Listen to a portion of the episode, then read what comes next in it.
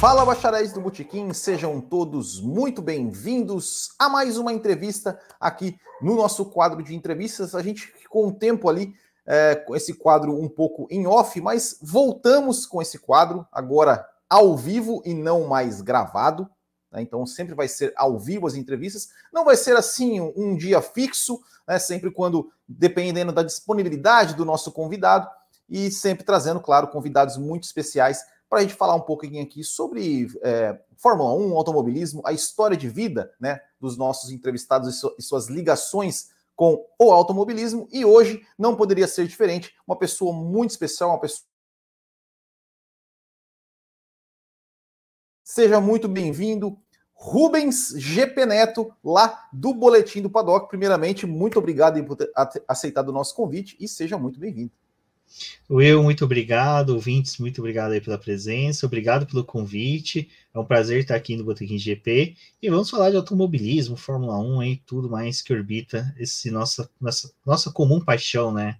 Exatamente. Vamos falar então um pouco da nossa paixão. Para você que está nos assistindo aqui, quiser mandar perguntas aqui no chat, é só mandar. Quiser mandar um super chat, a gente agradece. Ou então também tornar-se membro aqui do Botequim. Fique à vontade. Rubens GP Neto, eu sempre começo perguntando aqui né, entendendo um pouco da história né, da, da pessoa que está sendo entrevistada.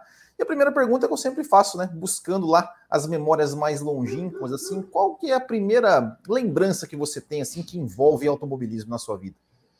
Cara, tô até procurando aqui, é, que não tá na minha vista. Ah, tá aqui.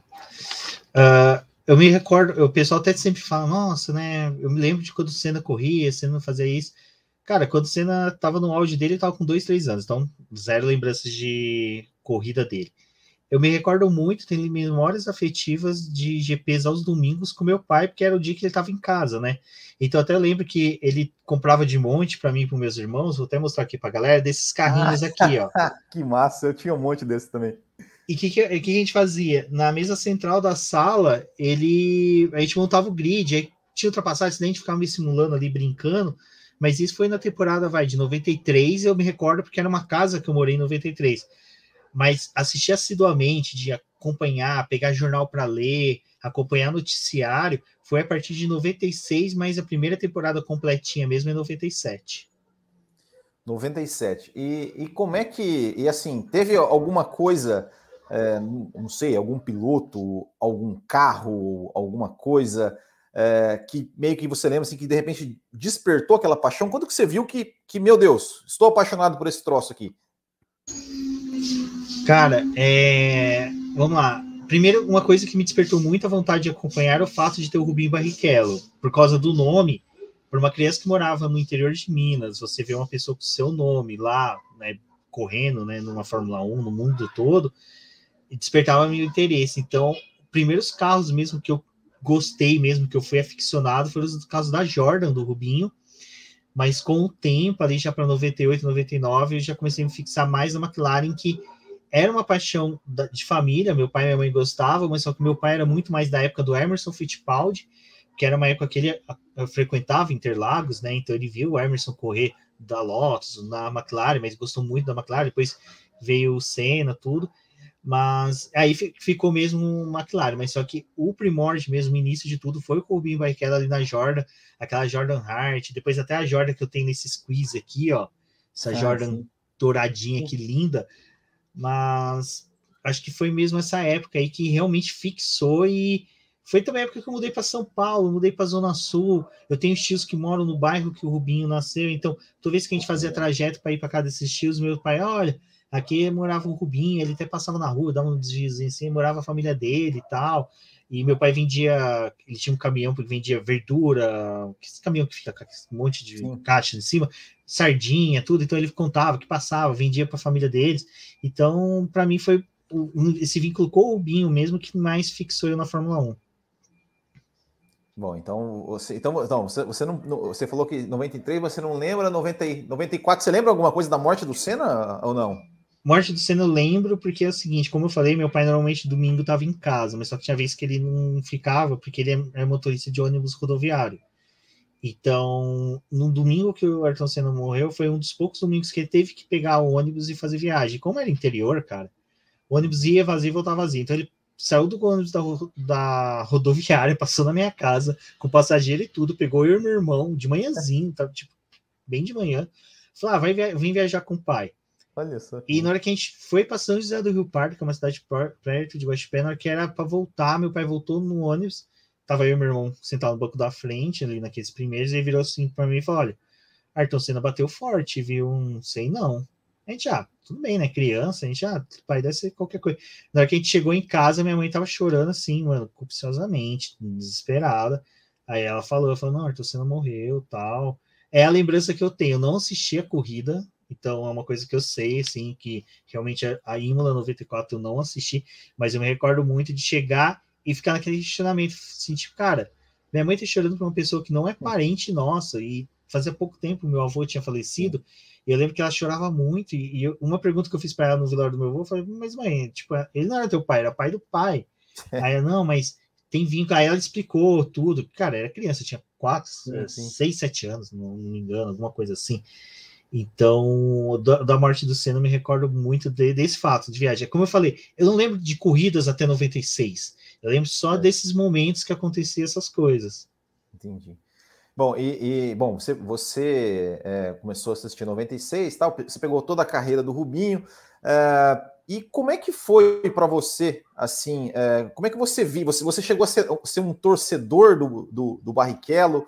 É, como é que você viu, assim, é, é, essa, essa, essa questão da carreira do Barrichello, como que a mídia o tratava, é, a passagem dele para a Ferrari, como é que você, como é que você, assim, na, na, visão do pequeno Rubens ali, acompanhava a carreira do, do, do, do, outro Rubens? Cara, uma coisa que já na época, né, na década de 90, me irritava muito, e é um apelido que eu odeio, cara. Você quer ver eu espumar, a pessoa chamando de Rubinho, mas assim, tem gente que você sabe que tá chamando de boa, tem gente que sabe que naquela época era horrível. Eu tinha primo que chamava eu de Rubinho pé de chinelo, por causa do. Da TV Cacete Planeta, né? Que chamava ele bastante, fazia aquilo.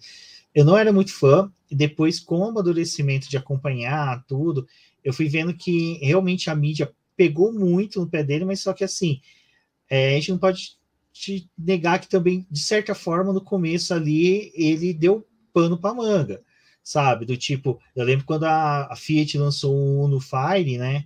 Que era que aquele sistema BioWire, que era uma coisa que vinha até mesmo dos carros esportivos a Fiat fez uma propaganda em que era o Rubinho apresentando o carro, e na hora que ele perguntava direito, pô, ganhei o papel, os caras falavam, não, tem um alemão na tua frente, mas você foi bem. Aí ali eu já comecei assim, cara, ele tá ganhando dinheiro, tá, provavelmente tá nem aí, eu que não vou mais me irritar.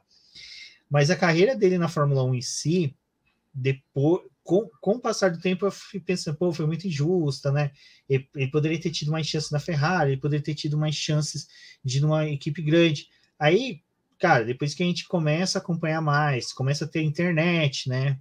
Vai, anos 2000 ali, 2002, 2003, você começa já a pesquisar mais, acessar, você começa a ver que não foi tudo aquilo que você viu na TV. Você viu que ele teve chance de ir para a McLaren, para ser piloto titular, preferiu a Ferrari.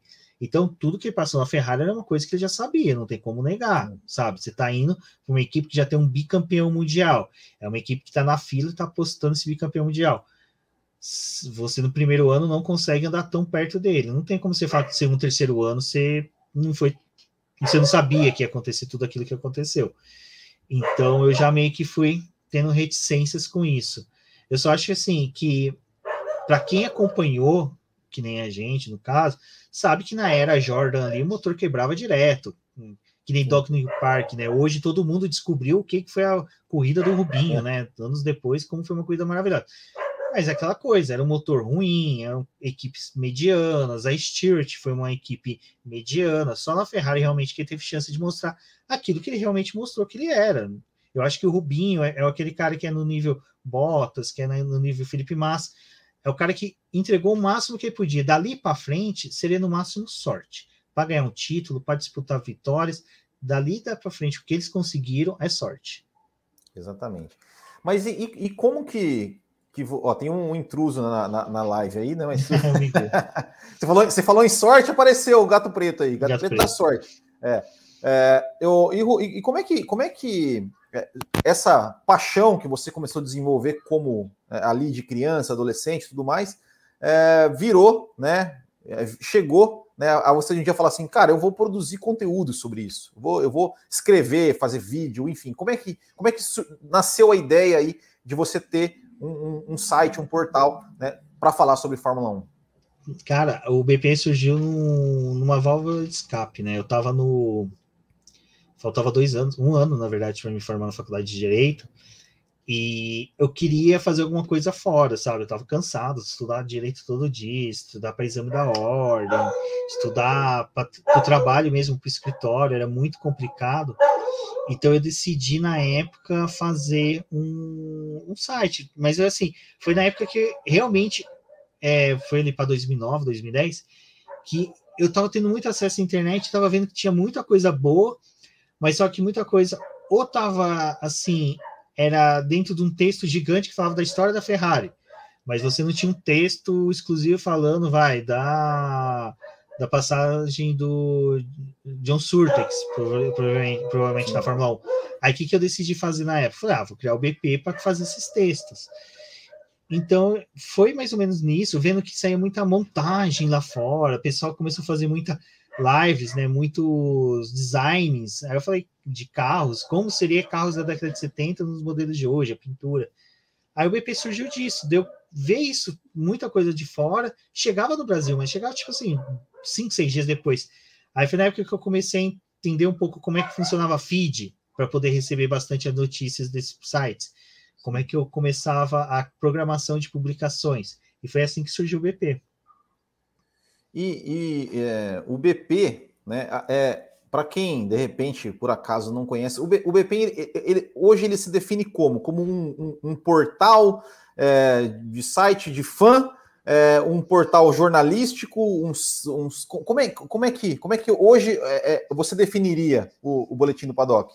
Cara, eu, eu, eu vou ser sincero, colocar ele como um portal jornalístico, eu não sou muito fã de falar que seria, porque eu não, não gosto dessa questão do pessoal falar assim, ah, eu sou jornalista, mas não sou formado em jornalismo, mas eu sou é. jornalista porque hoje não precisa ter jornalismo, faculdade. Para mim, tem que ter, sabe? Que ter, Na minha cabeça tem que ter.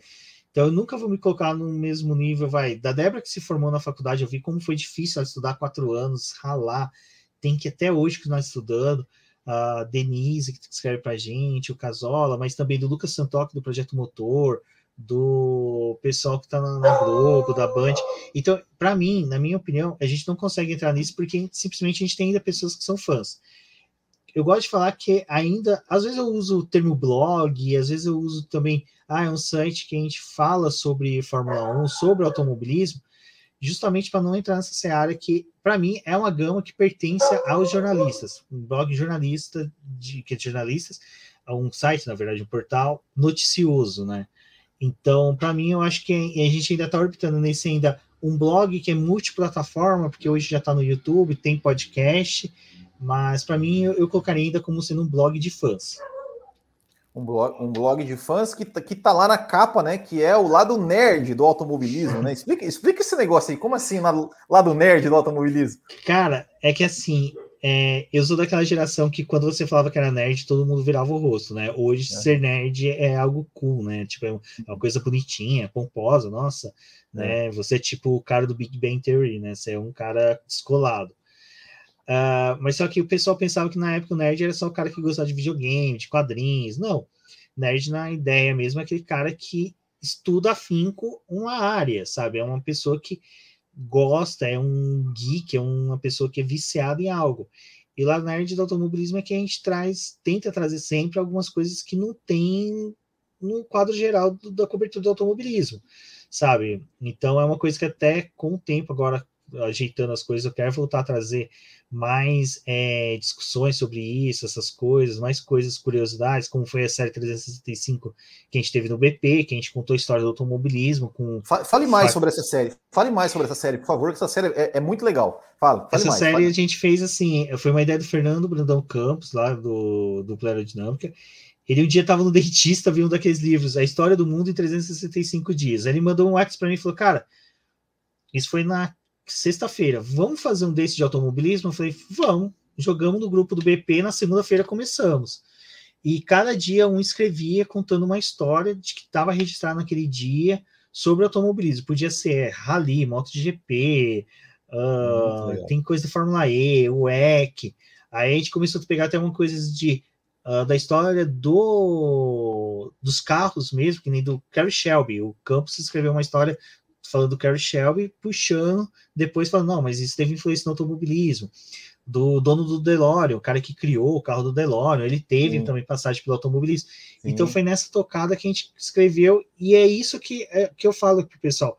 Ser nerd não é o cara que é aficionado sobre os filmes da Marvel, que assistiu todos os filmes do Senhor dos Anéis. Não, nerd é o cara que gosta de um assunto, estuda, e só depois vai falar sobre isso, que é o caso que nem você faz os vídeos contando GPs históricos, de um fato histórico, cara, você vai lá, você estuda, você busca, você, eu não sei se você tem, eh, tem isso, eu percebo que tem nos vídeos, mas eu gosto de procurar o maior número de textos para ver o que mínimo foi Sim. dito, sabe? Um fato que ficou fora do maior número de textos para mim é o mais importante do que realmente falar uma coisa que é de senso exato. comum, sabe?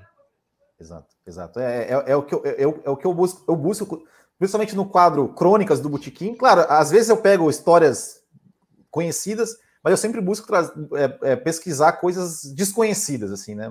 É, que é, é legal, né, cara? Até é, você fica... é muito mais legal. Até você fica, caramba, eu descobri isso. As pessoas têm que saber disso, né? Aquela coisa, você descobriu um tesouro, você tem que contar para todo mundo que você descobriu. Exato. E, e que, que, ano que foi esse, do 365 dias? Já faz um tempinho Cara, já, né? Começou em 2016, terminou em 2019. É, é, Foi não, três realmente. temporadas, Sim. sabe? A gente, na verdade, a gente finalizou. Aí o Casola e o Valés falou: Ah, a gente vai continuar escrevendo, pode? Eu falei, pode. A gente finalizou com duas temporadas, eles ficaram escrevendo por mais um ano. Mas eu até já. Porque a ideia depois, um dia conversando com o Campos, assim, tinha, tinha vez que eu e o Campos ficavam conversando, dava umas doideiras na gente. Eu falei, cara, isso daqui ficaria muito bom ser um livro. Aí eu entrei em contato com o pessoal de editora aqui em São Paulo, dá para fazer o um livro? Ele falou, dá, vocês só vão ter que ver questões de direitos autorais de imagem, mas dá para fazer até sem imagem. Então eu já estou hum. trabalhando, já estou separando os textos, os melhores, para tipo. E também ficar igualitário, né? Todo mundo tem uma quantidade boa de textos que participou publicados. Eu pretendo sim fazer um texto, um livro, nem que seja e-book para publicar na Amazon mas pelo menos uma coisa assim, porque, cara, é um material muito bom e não merece é ficar, tipo, bom. só no site. Sim, eu tenho, eu tenho essa ideia de fazer é, as crônicas também. Eu tenho, eu tenho todos os textos é guardados que eu acho que eu acho muito, eu acho muito interessante. Apesar, né, até, até já, já falando nesse, nesse ponto, né? Uh, como é que você vê assim, né? Porque é, lá 2000, você falou que começou mais ou menos em 2010. 2010 estava uma febre muito de, de blog, de tudo mais. É, mas a gente pegar nesses últimos 10 anos, principalmente, é, a questão da leitura, né? Uhum. É, as pessoas não querem mais ler. As pessoas não querem mais. É, é muito difícil. As pessoas geralmente lêem uma manchete e, e só, e já tiram conclusões. É, vídeos. As pessoas também, hoje em dia, cada vez mais, é o vídeo curto, é o Reels, é o Stories, é o podcast em velocidade 2.0. É, como, é que, como é que você acha assim que, que, que, enfim, é, o, o, texto, né? O traba, trabalhar o texto é, ainda é, para você, assim, claro, pelo menos eu penso o seguinte, cara, eu faço porque eu, eu o que importa para mim é o conteúdo, mais até uhum. do que do que, né, se vai viralizar, se vai tudo mais. É, mas pensando comercialmente, assim, né, do, do como BP, é, até que ponto vale a pena é, focar tanto em texto e do que em outras, em outras plataformas? Cara, é uma coisa que é muito interessante, né? A gente até tá tendo campanha lá do BP para chegar aos 2 mil inscritos. Aí tem vezes que eu converso com a galera que produz conteúdo e falo, cara, é muito estranho. Assim, tipo, chega a ser frustrante, sabe? É. A gente não tá conseguindo ter 2 mil inscritos no canal. E assim, tem dia que a gente fecha, dia bom, vai. Final de semana de GP, hipoteticamente. Segunda, que todo mundo quer saber como foi a corrida, como foi o quali e até um pouco de como foi ah, os treinos livres. Uh, a gente bate ali 30, 40, até 60 mil acessos no site. Sim. Cara, a gente não segue 2 mil inscritos, por quê? Aí uma coisa que eu tava conversando com a Débora, tem muita gente que realmente acessa o site, dá uma lida curta e sai. Isso daí você percebe pelos números, até pela, pelo o que o CEO do site fala pra gente. Sim. Mas o problema hoje da leitura, de falta de leitura, é o seguinte: a gente tem uma geração que está acostumada a ter tudo muito curtinho, sabe? Muito, quer, quer ter tudo na hora, tudo assim em cima da hora. É o pessoal que prefere ter um que nem a Débora que comentou. A Débora vai fazer um preview, eu vou mostrar aqui para vocês, só para vocês terem uma ideia. Tudo isso daqui que está aqui de livro é de automobilismo anuário do Reginaldo Leme. Sim. Aqui do meu lado tem mais duas prateleiras de livros de automobilismo em português. A Débora tem dois prateleiras do lado dela de inglês. Meu Kindle tem uns 300 livros. Eu sempre intercalo um livro de leitura normal um livro de automobilismo. Quando a Débora vai fazer um preview, ela começa dias antes, ela estuda, procura, ela faz um texto gigante, bem produzido. Aí, tá, beleza, tem 10, 30 RTs no Twitter, uma ou outra pessoa comenta tal. Senta no TikTok, tem alguém lá dançando, fazendo assim. Ah, isso é um, isso é um preview. Cara, é sério. Dá vontade de socar. Não, eu sei, eu sei eu, eu não, não, sou nada contra o pessoal produzindo TikTok, eu me divirto pra caramba, cara. Esses dias os caras fizeram uma montagem daquele vídeo do Tigas e 300 com o Hamilton e o Toto Wolff, cara, ficou sensacional. Eu adoro isso, eu gosto de produção que é curta, mas é uma coisa engraçada para aquele momento. Mas informativo, que você vai trazer informação pra galera, não dá. Não dá para você fazer um short de 45 segundos explicando uma matéria, uma questão que nem agora teve, vamos supor, hipoteticamente, questão dos motores. Sim. Sabe? Então tá discutindo a possibilidade de entrar o grupo da Volkswagen. Você faz um shorts ali comentando isso e publica, todo mundo, ah, que bacana, excelente. Cara, é. mas peraí, explica por que, que vai ter mudança de motores, explica Sim. por que, que tá tendo discussão de se entra ou não entra uma montadora, explica todos os conceitos, sabe? Então, assim, e, produzir hoje texto é muito complicado, porque você realmente não tem um retorno, e o retorno que você tem, pelo menos o que eu gosto, é o seguinte: quem lê o BP e fala com a gente é uma galera que nem é você, é o Valese, é o Will Bueno, o Will Bueno é você, o Will Mesquita, o Delvas do, do podcast F1 Brasil, o Sérgio Cervelli do Boteco Cara, é uma galera que, que eu fico contente que lê e conversa com a gente, porque é uma galera que tá lendo, tá absorvendo e tá ou produzindo conteúdo, ou é uma galera que está entendendo a importância daquilo. Então, nesse ponto, eu falo para a Débora, assim, eu falo muito para a galera até do BP, a Denise, que está escrevendo agora textos excelentes histórias do circuito, Sim, Eu falo, gente, cara, fica tranquilo, porque assim, é, o que a gente está produzindo é uma coisa que vai ficar para frente, sabe? Vai. Tipo, daqui uns dois, três anos alguém consulta, lê. Usa como referência. E... Eu, eu, já usei o BP como referência é. já, e em, em, muitos, em muitos vídeos, assim, eu peguei é, algumas informações que eu peguei do BP, daí fui, fui pesquisar porque é, é, é, você faz pelo, é, pelo, pelo prazer de, de, de, de, entender, de sentir que está fazendo uma coisa muito útil, muito legal, muito, muito prazerosa. Você fala assim, pô, eu fiz um negócio com qualidade. Né? É, é, eu... é um esmero né, que a gente é. tem para produzir conteúdo. A gente não quer só tipo os likes, não quer tipo só. É uma coisa que eu estava falando com ela esses dias.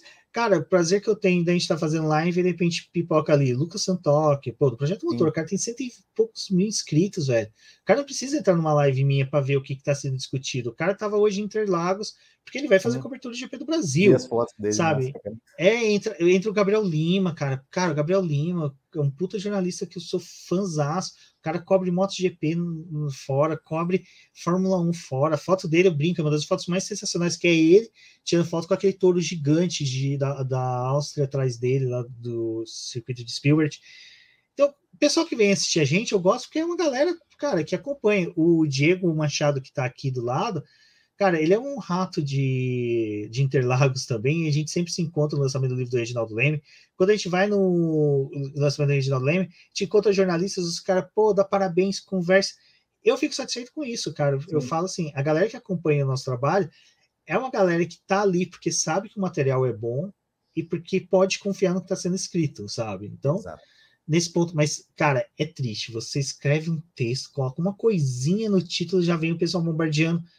A, eu, eu dei, tipo assim, mando num grupo assim, eu vejo que o pessoal tá discutindo o um assunto. Eu, eu vejo que teve um texto no BP, eu mando a pessoa, ah, mas tem isso, ah, mas fez aquilo, tipo, treino classificatório. Ah, por que, que o Vettel vai largar de último? Ah, por que, que o. O que aconteceu com o Pérez? Cara, tá no texto, só lê. Tá no texto. Aí ainda tem, ainda tem uns filha da mãe que dá screenshot só do trecho que a pessoa perguntou. Ah, mano, Eu já saí muito de grupo por causa disso, cara. Muito. Então, assim, ah, gente, desculpa, fiquem vocês com as suas ignorâncias, vai. Não vou ficar mais aqui, não. Não, mas, cara, ó, eu, eu faço, né, uma. Sempre depois das corridas, eu faço um vídeo, eu comentando, de, da, tanto da classificação quanto da corrida. Eu faço um vídeo comentando assim, né, o que me vem na o, o que eu peguei ali, pesquei e tal, na hora, né? É... E os comentários do pessoal respondendo e tal, aí sempre tem um cara. E aí, vai fazer o GP da zoeira? Eu, cara, eu faço o GP da zoeira de, de realmente de zoeira, porque às vezes eu acho que tem corrida que eu faço, tem corrida que eu não faço. Mas, tipo, o GP da zoeira é realmente uma coisa que eu faço de zoeira. Tipo, não, não era uhum. que eu queria que, que, o pessoal, que o pessoal, tipo, né, marcasse, né? Tipo, não, olha, né? Eu não quero ser esse cara marcado por, por fazer o GP da zoeira. É, é, gente, eu, eu, eu queria que as pessoas vissem as crônicas, porque tem histórias boas, tem coisas que a gente pesquisa, que a gente é, mas, enfim, é, o Rubens, é, é, bom, você né, começou o Boletim do Paddock lá em 2010. É, cara, a gente está vendo, a gente está vendo aqui, a gente, milhões de canais, podcasts, é, é, sites, blogs, twitters, uhum. enfim, páginas falando de Fórmula 1, né? e uma coisa muito, muito, muito interessante assim, é, é, pelo, pelo, a, a, percepção que eu tenho hoje, pelo menos no Twitter, eu não sou um cara que, que eu ando muito, que, que eu é, é frequento muito o Twitter, mas quando eu, eu sempre entro para olhar ali as notícias e tal, é, pelo menos a impressão que eu tenho é que tem muito, pelo menos no Twitter, tem muito mais mulher falando de Fórmula 1, de automobilismo, do que homens, que era uma coisa meio impensável antigamente, né? Como é que você vê assim esse, esse crescimento de, de da comunidade de Fórmula 1 é, e, e, felizmente essa coisa né, de tipo, né, Fórmula 1 não é mais esporte pra, só para homem, né? Uhum. Antigamente, erroneamente, diziam isso, né? Cara, é uma coisa que até um, esses dias eu estava conversando com o pessoal, que era assim, década de 80 e 90, quando a Fórmula 1 realmente explodiu no Brasil, por mais que o homem ficava assim, ali na sala, sabe, assistindo TV, a corrida inteirinha, a esposa tava assim, Sim. aquele padrão brasileiro, né, de esposa que vai fazer o almoço, ia na cozinha e voltava, ia na sala, voltava, então já gostava, mas só que aquela coisa, ela não tinha com quem conversar, não tinha com quem trocar ideia. A internet tornou essa possibilidade maior, né? Ela pode conversar, pode se expor, e é muito legal. Eu, sinceramente, assim, gosto bastante de ver isso aumentar o interesse feminino porque é uma, uma categoria, né? Quer dizer, uma categoria, é um esporte que, infelizmente, as mulheres não têm tanto espaço. A gente tem categorias aí de modalidades esportivas que você tem campeonato feminino, campeonato é, misto, você tem de tudo. Automobilismo agora que a gente tem W Series, essas coisas. Então, questão de representação para elas ficou, ficava muito restrito, né? Era no máximo uma jornalista que falava, era no máximo uma promotora de eventos, então, hoje, com acesso a informações, a, a maiores mídias, até mesmo até facilidade para produzir conteúdo, faz com que as mulheres consigam ter mais espaço. E eu não acho que assim o volume seja desigual. Eu acho que pode ser, a gente pode ainda ter, ter mais homens produzindo, mas eu acho que o homem é um pouco mais assim, tipo, é, ah, escrevi o texto, não vou ficar debatendo no Twitter, vou ficar debatendo nas redes sociais. Produz, jogou lá e pessoa que acessa. Eu vejo que as mulheres são mais tipo assim, não, eu quero conversar, eu quero produzir, eu quero conversar, eu quero tentar ter mais gente falando com a gente sobre automobilismo. É, eu acho que essa repressão que teve esses anos todos, hoje elas estão conseguindo colocar para fora. Isso é muito bom. Eu falo, o melhor, é, a gente produz o BBcast, um podcast de automobilismo, de Fórmula 1 principalmente, mas para mim o melhor podcast mesmo de Fórmula 1 que tem hoje no Brasil é da do Q3, das meninas do Q3, da, da Bruna Arimaté, da Paula Ferro e da Bárbara Mendonça, que, cara, elas produzem de uma forma excepcional, são três jornalistas profissionais, fazem de uma forma muito gostosa de se ouvir. Hoje a gente tem a o Race que é as meninas que falam da base, falam da, da W Series. Então, assim, eu acho legal que dá para a gente pegar muita coisa boa que é produzido e apostar no futuro. Esses são perfis, por exemplo, que eu falo de que vai ter uma longevidade grande. Tem muita coisa que é de momento, mas só essa existência da galera que é de momento, eu acho legal, porque traz público para a gente também, porque é o pessoal que, pô, eu vi um podcast, esse podcast sumiu, vou procurar ele no, no agregador. Aí vai lá, topa com o BBcast, sabe? Aí, pô, vai ouvir a gente. Ah, quero ver uma coisa de um canal que eu assisti no YouTube. Não vejo, mas topa no, nos nossos canais. Então, o bacana é tudo isso mesmo.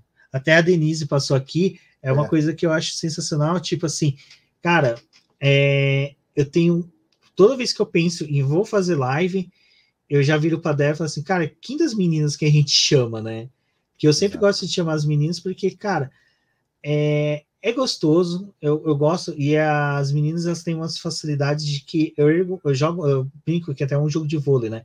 Eu levanto a bola, elas conseguem cortar direitinho para o assunto que eu quero. Então, hoje está bem gostoso essa parte de mulheres interessando pelo automobilismo e interessando com vigor, né? Que é aquela coisa, a galera Sim. que está estudando, a galera que está procurando saber, então isso está sendo muito bom. E você tem ideia hoje de quantas categorias o BP cobre? Porque, pô, vocês, falam, de, vocês falam de tudo, né? Como, como, é, como é que vocês conseguem fazer falar de tanta categoria assim? Cara, é, esses dias eu dei um surto, né? queria fechar tudo, né? Praticamente isso. Aí eu até acabou a live, eu tava conversando com a Denise, com o pessoal com a gente, que a gente acompanha mesmo, cara, eu não vou conseguir numerar, mas tipo assim, a gente recebe release de todas as categorias nacionais, Categorias internacionais que tem piloto brasileiro, tipo Super Fórmula no Japão, a gente recebe, porque tem lá o Paulo de Oliveira, João Paulo de Oliveira. Uh, a gente recebe categorias da WEC, recebe categorias de Fórmula Regional Asiática, categorias do mundo inteiro, para poder saber e ter informação se um dia surgir uma oportunidade de conversar com pilotos, se um dia surgir alguma coisa, tem, mas só que hoje mesmo escrevendo assim diariamente, produzindo conteúdo, é Fórmula E, Fórmula 1, Stock Car, Porsche Cup, é que Porsche Cup ainda é um pouco mais fechada, restrita, o número de, de notícias, volume de notícias é bem pequeno, até produzidas por eles. MotoGP ainda eu não me aventurei por motivo, N motivos, mas um dia eu quero sim escrever sobre MotoGP, assisto, gosto bastante. Indy, INSMA, NASCAR, tem bastante categoria. E kart amador a gente tenta assistir bastante coisa, ver o que está acontecendo, porque kart amador, assim, cara, com os carteiros lá, a gente tem muito contato com a galera que Sim. faz kart amador em São Paulo. Em São então, Paulo tem então muito kart amador, né? Nossa, bastante. Campeonato de kart amador que mais tem em São Paulo. Estourou nos últimos anos.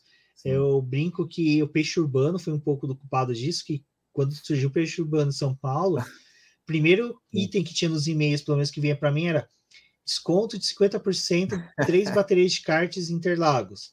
Nossa. Aí a galera começou a comprar cupom a rodo. Sim. Essa galera, depois, como o peixe urbano começou a perder um pouco de força, mas até hoje ainda tem, e o pessoal usa bastante, o pessoal foi, ia correr, conhecia um campeonato de kart, pô, eu vou participar dele. Então Sim. bombou bastante. Cartódromo a gente tem bastante em São Paulo, né? Sim. É, aqui, aqui em Santa Catarina tem, tem, tem bastante campeonato também de kart, assim, amador tal. A gente, a gente tem o nosso aqui do Botequim, é, mas nem se compara com São Paulo. Meu Deus, São Paulo. É, é a gente tem que fazer o um crossover eu, ainda do Botequim GP. Sim, eu tô conversando, tô, estamos conversando com, com o Bannerman sobre isso, assim. É porque eu até tinha ideia de, de ir para São Paulo neste ano, 2021, né? Tentar fazer alguma coisa. Na, na verdade, o ano passado eu tinha ideia. Tava com plano, uhum. a gente tinha conversado com o Cartódromo, fazer algum, tinha conversado com o Bannerman, mas aí, enfim, aconteceu tudo que aconteceu no, no mundo, né? Daí ficou para ficou para depois. É, e, e, e, Rubens, eu, eu, eu até, você, até comentou que esse dia você né, quis fechar tudo, até, até vi um Twitter seu, né? Duitou isso, né? É, eu, eu, entendo um pouco esse sentimento, eu já tive muito esse sentimento também, e eu queria te perguntar o seguinte, cara. É, como é que você vê é, hoje em dia essa, essa você falou de jornalista que diz jornalista sem ser formado. Eu também, eu também, eu sempre deixo muito claro que eu não, eu não sou jornalista, eu sou um fã com uma câmera e só, né? É, mas, cara, jornalistas, sites, né, que deveriam ser jornalistas, é, é fazendo é, é, o chamado o, o, o bait, a, a, o rumor, a notícia, a, a, notícia que não é notícia. É, como é que você vê isso, cara? Porque isso, isso, porra, tem, tem hora que realmente enche o saco, né? Não, não, pra gente é terrível, porque assim, que nem é uma coisa que eu converso bastante até com o Sérgio Milani sobre isso. Ele fala, cara, é muito legal a curadoria que vocês fazem de notícias no BP. Que eu falo, cara, só entra notícia no BP depois que a gente tem viu sair da boca Sim. dos envolvidos. Se não saiu, esquece, não vai, não vai. Essa compra da Andretti da Alfa Romeo Sim. aí, por exemplo, cara, a gente não falou nada, a gente eu brincou nas lives, nada. tudo, mas foi, o pessoal via que era tom de brincadeira. Porque não compensa, cara. Eu, eu, eu, assim, convivendo com esse pessoal depois, principalmente depois que eu e a Débora começamos a fazer cobertura em loco da Stock Car, de outras categorias de Interlagos, eu até entendo os motivos que os caras criarem clickbaits, criar baits para poder ter acesso, porque eles precisam de dinheiro. Estrutura que esses caras mantêm, tipo F Mania, GP, Motorsport, são os grandes hoje. A estrutura que esses caras têm é, é, é absurda, sabe? De software, de equipamentos, de enviar pessoal para assistir cuido em loco, tudo. Mas, assim, eu, eu acho que existe um limite entre você ter que se sustentar, ter que manter realmente o hype da galera para poder ter acessos Sim. e chegar ao ponto de criar notícias, né? Criar notícias para mim é o pior. Você Exato. falar que, tipo assim, tal piloto vai para tal equipe sem é, você não, ter essa informação. Não, eu, eu, até vou fazer um parênteses aqui, porque eu, eu fui um que caí esses dias, porque era um site que, que, que, que eu falava, não, esse site, é, na questão do, do Sainz com o Rubinho, no site, Sim. cara, o cara, o dos eu não vou falar aqui, mas enfim, dá, dá pra, cara, é um, um site que, né, tá, tá lá dentro da Fórmula 1 praticamente, ou sempre esteve lá dentro da Fórmula 1, botou aspas, aspas, aspas na fala do Carlos Sainz sobre o Rubinho, né, que uhum. Rubinho, não sei o que e tal. E, e, e, eu peguei aquele site e, e coloquei o vídeo e depois eu fui olhar, falei, meu Deus, mas não é nada disso. Você fez uma coisa que foi sensacional, cara, depois. É, daí eu peguei e falei, opa, Fez a retratação. Excluiu perfeita. o vídeo e falei, galera, excluí, porque pela desculpa, devia eu ter, eu devia ter realmente, porque daí eu fui lá na fonte, na fonte branca, que inclusive é, é, foi, acho que o Milani que botou no, no Twitter uhum. lá. Eu olhei e falei, cara, mas não é nada disso que eles estão colocando. Sim. E, bicho, são eles que estão fazendo isso. Como assim? Como assim? É, uhum. Então, é, é, é, um negócio até inacreditável às vezes. Esse negócio do, do Sainz, eu achei assim que foi ridículo, cara. Assim, foi. foi para mim foi o estupim do que não se deve fazer. Uh, tipo, a gente teve perfis oficiais sim, de empresas tal que Exato. fez imagens no Instagram, foram conversar com o Dudu Barrichello. Cara, para que, que você vai conversar com o filho do Barrichello?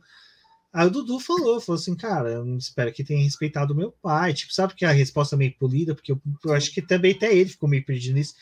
E quando saiu as matérias, você tinha o título que falava que o site desmereceu o Rubinho, não é que você ia ler a matéria em si, não tinha nenhum trecho nada. exclusivo, nada. E aí até a Débora falou, cara, eu vou dar uma investigada e vou produzir algo. E aí ela conversou com o Milani, até mesmo na época, o Milani passou esse link. Ela pegou, foi atrás, ela foi atrás de textos em espanhol dos patrocinadores, release dos patrocinadores que fizeram o evento e viram, cara, que não foi nada daquilo. Nada daquilo. Até ficou, eu acho que ficou assim meio chato, porque a, a acho que foi a Juliana Serrazoli que foi perguntar pro Carlos Sainz sobre isso, e ele, tipo assim, cara, ele também ficou surpreso da repercussão, Sim. porque ele não falou nada, tipo, e outra coisa, eu não sei porque também o pessoal criou o Instagram você perguntar pro cara, você quer ser um, é. na Ferrari, um Rubinho ou um Schumacher? Quem vai falar com o Rubinho? Exato. Não desmerecendo a carreira do Rubinho, mas todo mundo quer ser um Schumacher da vida na Ferrari. Exato. Sabe? Não é desmerecer o Rubinho. Agora, se o, o Sainz fazer um terço do que o Rubinho vai fazer, e eu digo com clareza, que se ele continuar crescente que ele tá na Ferrari, ele vai fazer muito mais do que o Rubinho, Sim. cara, bom para ele, mas Cara, isso foi isso para mim, sabe, deu uma nojeira, porque assim.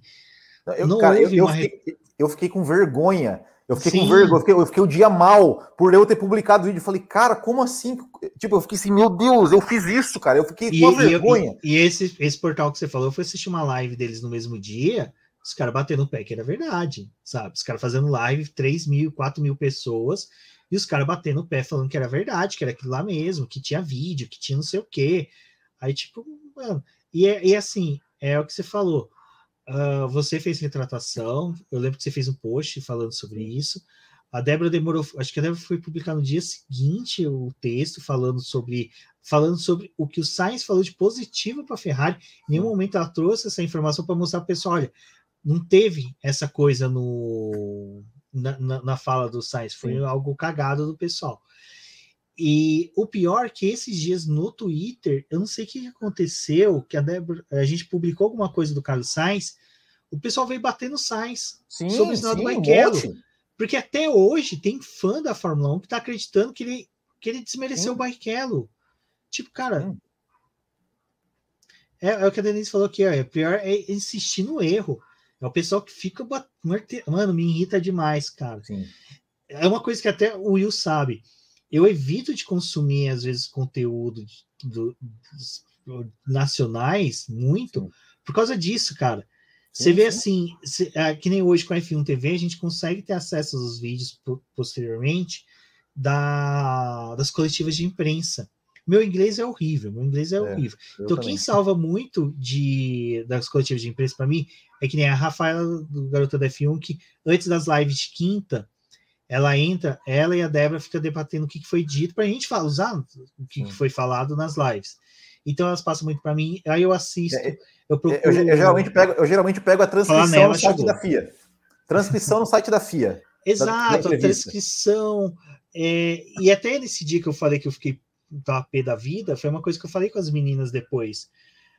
Uh, tem vezes que domingo, cara, a gente vai gravar quase uma da manhã o podcast, mais, porque a gente pega e faz, a gente pega os releases de todas as equipes, de todos os pilotos, patrocinadores, fornecedores, cara, da Brembo, que é fornecedora de pneus, a gente vai ler release para ver, é, que é dos freios, que é justamente para poder saber o que, que fala Mobil, da, do BP lá, que é fornecedora de combustível, para saber o que, que esses caras falam, para a gente poder ter, sabe, conteúdo para fazer o podcast. Exato.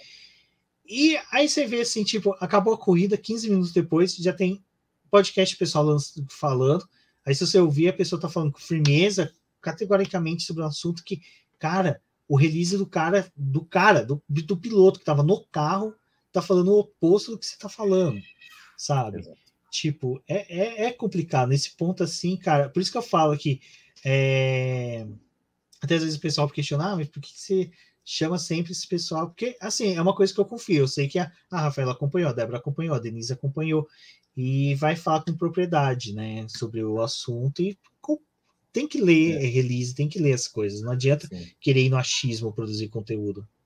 Exatamente, né? Então, esse negócio da Andretti mesmo, eu também não publiquei nada porque, enfim, eu não. É, e, e, se, e, pode falar.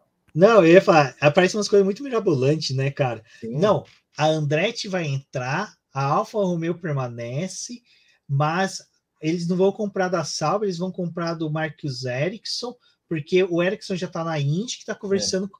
Cara, é umas coisas assim muito biruta, e é na mesma época que a gente teve o Bottas está indo para Alfa Romeo, que vai virar com motor Mercedes. Sim. Tipo, na mesma linha que o pessoal escreveu uma coisa, eles escrevem outra totalmente oposta.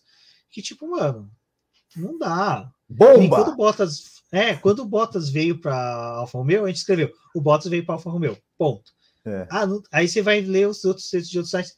Ah, ele veio, mas vai trazer motor Mercedes, vai trazer o Nick De Vries, vai trazer esse piloto. Mano, sabe? Tipo, o pessoal viaja demais. Exatamente, exatamente. E você tem esperança que um dia esse jogo vire, que assim, que um dia as pessoas acordem e falem, gente, não é assim. Vamos parar de dar like ou não? Pela sua cara. Não, cara. Não, porque assim. É, é o que eu te falei aquela hora do TikTok, né? Eu, eu, eu até coloco meus redes, eh, meu parentes aqui. Gosto, assisto bastante, tem muito perfil que eu sigo, porque realmente tem umas coisas muito engraçadas que a galera faz, montagem, que é muito, muito boa mesmo, sabe? É coisa assim pra você aplaudir, pra você fazer download, mandar em grupo, falar pro pessoal segue, que o conteúdo é bacana. Mas que nem produzir o preview. O pessoal vai lá, faz a dancinha, aponta para isso, isso e aquilo e faz. A Débora faz preview no TikTok. Cara, ela faz um texto de cinco páginas, sabe? Ela estuda, por mais que seja, ela faz. Hum. Mas ela fala, gente, leia um texto que eu tenho no site. É um chamado, sabe? Tipo a, a propaganda do Jornal Nacional uhum. para o Jornal das 10, para o documentário que vai passar, alguma coisa assim. Mas eu acho que não, cara. Tá cada, eu, eu, por mim, tá cada vez pior. Eu acho que é. conforme for vindo as gerações, a gente vai ter uma diminuição da galera que quer ler, que quer consumir escrito. Uh, eu falo isso, cara, com dor no coração, porque a gente vê, surgiu hoje muito mais blog, perfil, perfil que está escrito assim, portal Sebastian Vettel. Aí você vai ver, o cara criou um site. Não, o cara criou um perfil no Twitter, um perfil no Instagram. Uhum. E aquilo é, se torna como se fosse um portal profissional. Não, cara, você é um perfil dedicado ao piloto. Você não é um perfil, você não é um portal, um site de notícia. Cara, um exemplo perfeito é o Daniel Estiário Brasil, que é da ISA, que é uma jornalista formada, trabalha na Globo em Belo Horizonte. Elas têm um site para falar do Daniel Estiário. E é um site que, cara, eu me alimento dali. Quando eu quero saber de coisas do Richard, eu vou atrás delas. Porque eu sei que é produzido e eu coloco Sim. minha mão no fogo pelo que elas fazem. Agora, quando você vê que o pessoal prefere criar um perfil dedicado a um piloto, a uma equipe, a uma categoria mesmo, F1 não sei do que lá, mas quer fazer podcasts, aí você entra podcasts, é duas horas o pessoal falando 90% sobre batida, sobre, ai, Toto Wolff deve ter ido lá xingar o Christian Horner. Cara, eu não quero saber disso, cara. Não sabe? Não, isso para mim não é produção de conteúdo. Tem seu público, vai ter seu público, mas comparado com o que a gente faz, é muito difícil mesmo. É, é, aqui o Motor do Brasil deixou um superchat aqui, obrigado. Obrigadão, Ele falou que essa história me lembra o re, do retorno da Minardi, né? Obrigado aí pela, por ter é, mas é, é, é muitas, né? O retorno da Minardi. Eu lembro quando né, o, a, falaram que o Kubica ia ser piloto da Williams em 2018 e botaram até o Massa na história e o Massa desmentiu ali Não. no Twitter mesmo. Né? Enfim, várias coisas, né? É, e, e, bom, até você tá falando dos textos, mas tá, é, também os, os, vídeos que a Débora faz é muito, são, muito, são muito interessantes. Porque elas fazem também aqueles vídeos mais longos. Às vezes também as pessoas não têm muita, muita paciência para assistir, né? Mas, é, cara, nossa, é, cara. são sensacionais. Eu, eu falava para Débora, Débora, os seus textos, cara, nossa, mas davam cada vídeo. E, porque é, explica detalhadamente, né? Coisas técnicas que são. Eu sou, cara, eu sou um asno para entender coisas técnicas de Fórmula uhum. 1. É, e, e, pô, vai, a pessoa tem lá a paciência de explicar, de, de, de fazer, são sensacionais. Pessoal, se inscrevam no, no, no boletim do Paddock que, precisam, é, a meta é 2 mil até, até o GP do Brasil, né? Então, pessoal, é. se inscrevam. Se inscrevam, se inscrevam lá no canal do Eu deixei o link do, do, do, canal deles aqui, já na descrição dessa entrevista. Então, pessoal, se inscrevam, porque tem muito conteúdo. Eles fazem lives, faz duas lives por semana, né? Duas lives por semana, três quintas. Duas lives por semana. Tem os vídeos da Débora que que ela explica muita coisa técnica de pneus, de, de largada. É, o, o, do, o, do, GP do Brasil, das dicas do GP do Brasil, foi, foi, foi vídeo também ou foi só podcast? Não, foi vídeo. Fui eu, foi a vídeo Rafa também, e a né? Débora fazendo eu, vídeo. É, eu, eu, eu, eu, ouvi, não, não, não vi. É, mas, o, o Rubens, é, agora falando, né, vocês é, cobrem bastante, bastante, bastante categoria. Você falou da Stock Car, você falou é, da Porsche, algumas categorias nacionais. É, como é que você vê esse cenário do automobilismo nacional, né? É, Stock Car, Porsche, é, e como é que você vê assim essa chegada da anunciar, né, que vai vir uma Fórmula 4, que é uma categoria de base, né, de Fórmula aqui no Brasil. Você acha que ela tem, tem chance aí de realmente ser uma, uma categoria duradoura ou talvez né, aconteça igual aconteceu com Fórmula 3, Fórmula Futuro, Fórmula não sei o quê. Como é que você vê? Você que está mais perto aí do automobilismo então, nacional. Da Fórmula 4 que vai vir para o Brasil, o que, que eu, eu ainda estou esperando o pessoal divulgar preços. Porque o que vai ditar muito isso vai ser preço. Sim. Porque, assim, uh, a gente tem algumas categorias nacionais de monopostos, que nem a Fórmula Inter, Fórmula V, que o pessoal fala, ah, isso é base. Não, isso não é base. Sim. Base no Brasil é kart até o campeonato nacional. Passou do campeonato nacional, deixou de ser, de ser é, realmente uma categoria de base. É... Cara, é... Kumatora. Kumatora Brasil. Eu vou. No meu Instagram, se você procurar o GP, né? Tem uma foto do GP do Brasil que eu tava barbudo, que nem o Will, na sexta. Fui no autódromo barbudo. Aí eu senti muito calor. Aí eu falei, cara, eu vou rapar. Aí eu rapei. Cara, na hora que eu entrei no autódromo, do portão do setor A até onde que a gente assiste, todo mundo me apontando e chamando de Chaves, velho. E o pessoal falando, só... um, ano, um ano você tem que vir fantasiado de Chaves. Um ano eu vou, um ano eu vou. Só, só, só para quem está ouvindo em podcast, tá, o, o Kumatório mandou um outro superchat ah, falando que, que, o Rubem GP Neto parece o Chaves sem bigode. Mas vamos lá, prossiga, por favor. Aí, é... putz, o que eu tava mesmo? da Fórmula 4, da Fórmula ah, 4 sim, da Fórmula 4, obrigado, desculpa. Uh, o que acontece? Depende do preço, porque assim, teve uma proposta de vir alguns anos atrás e seria em torno tipo, de cada temporada 150 mil reais. Aí eu lembro daquela super live que a gente fez lá do com o pessoal do Café com Velocidade. Eu falo pessoal e você é hoje do café, né? Aí é, o que acontece? O, a gente estava conversando depois com, com o pessoal que acompanha mais até essa categoria de base lá fora, falou, gente, o preço para fazer uma categoria de F4 no Brasil, se fosse 150 mil reais só a inscrição, é o mesmo preço do cara ir fazer lá fora. Não vai mudar muito. Tudo bem, na época o real tava 2,50, no máximo 3 reais, ainda era algo compatível, hoje nem tanto. Mas, hipoteticamente, que o preço seja atrativo, compense, porque vai ser até adolescentes ali com 15 anos. É, é uma idade boa para uma Fórmula 4 no Brasil. Porque daí o cara se destacou, conseguiu pontos para a superlicença, tá à vista dos patrocinadores, e hoje, cara, qualquer pessoa assiste uma Fórmula 4 no Brasil, porque se for televisionado, basta ser televisionado por qualquer mídia social, pelo Instagram, Sim. cara vai conseguir assistir, então consegue descobrir talentos, vai ter olheiro para isso.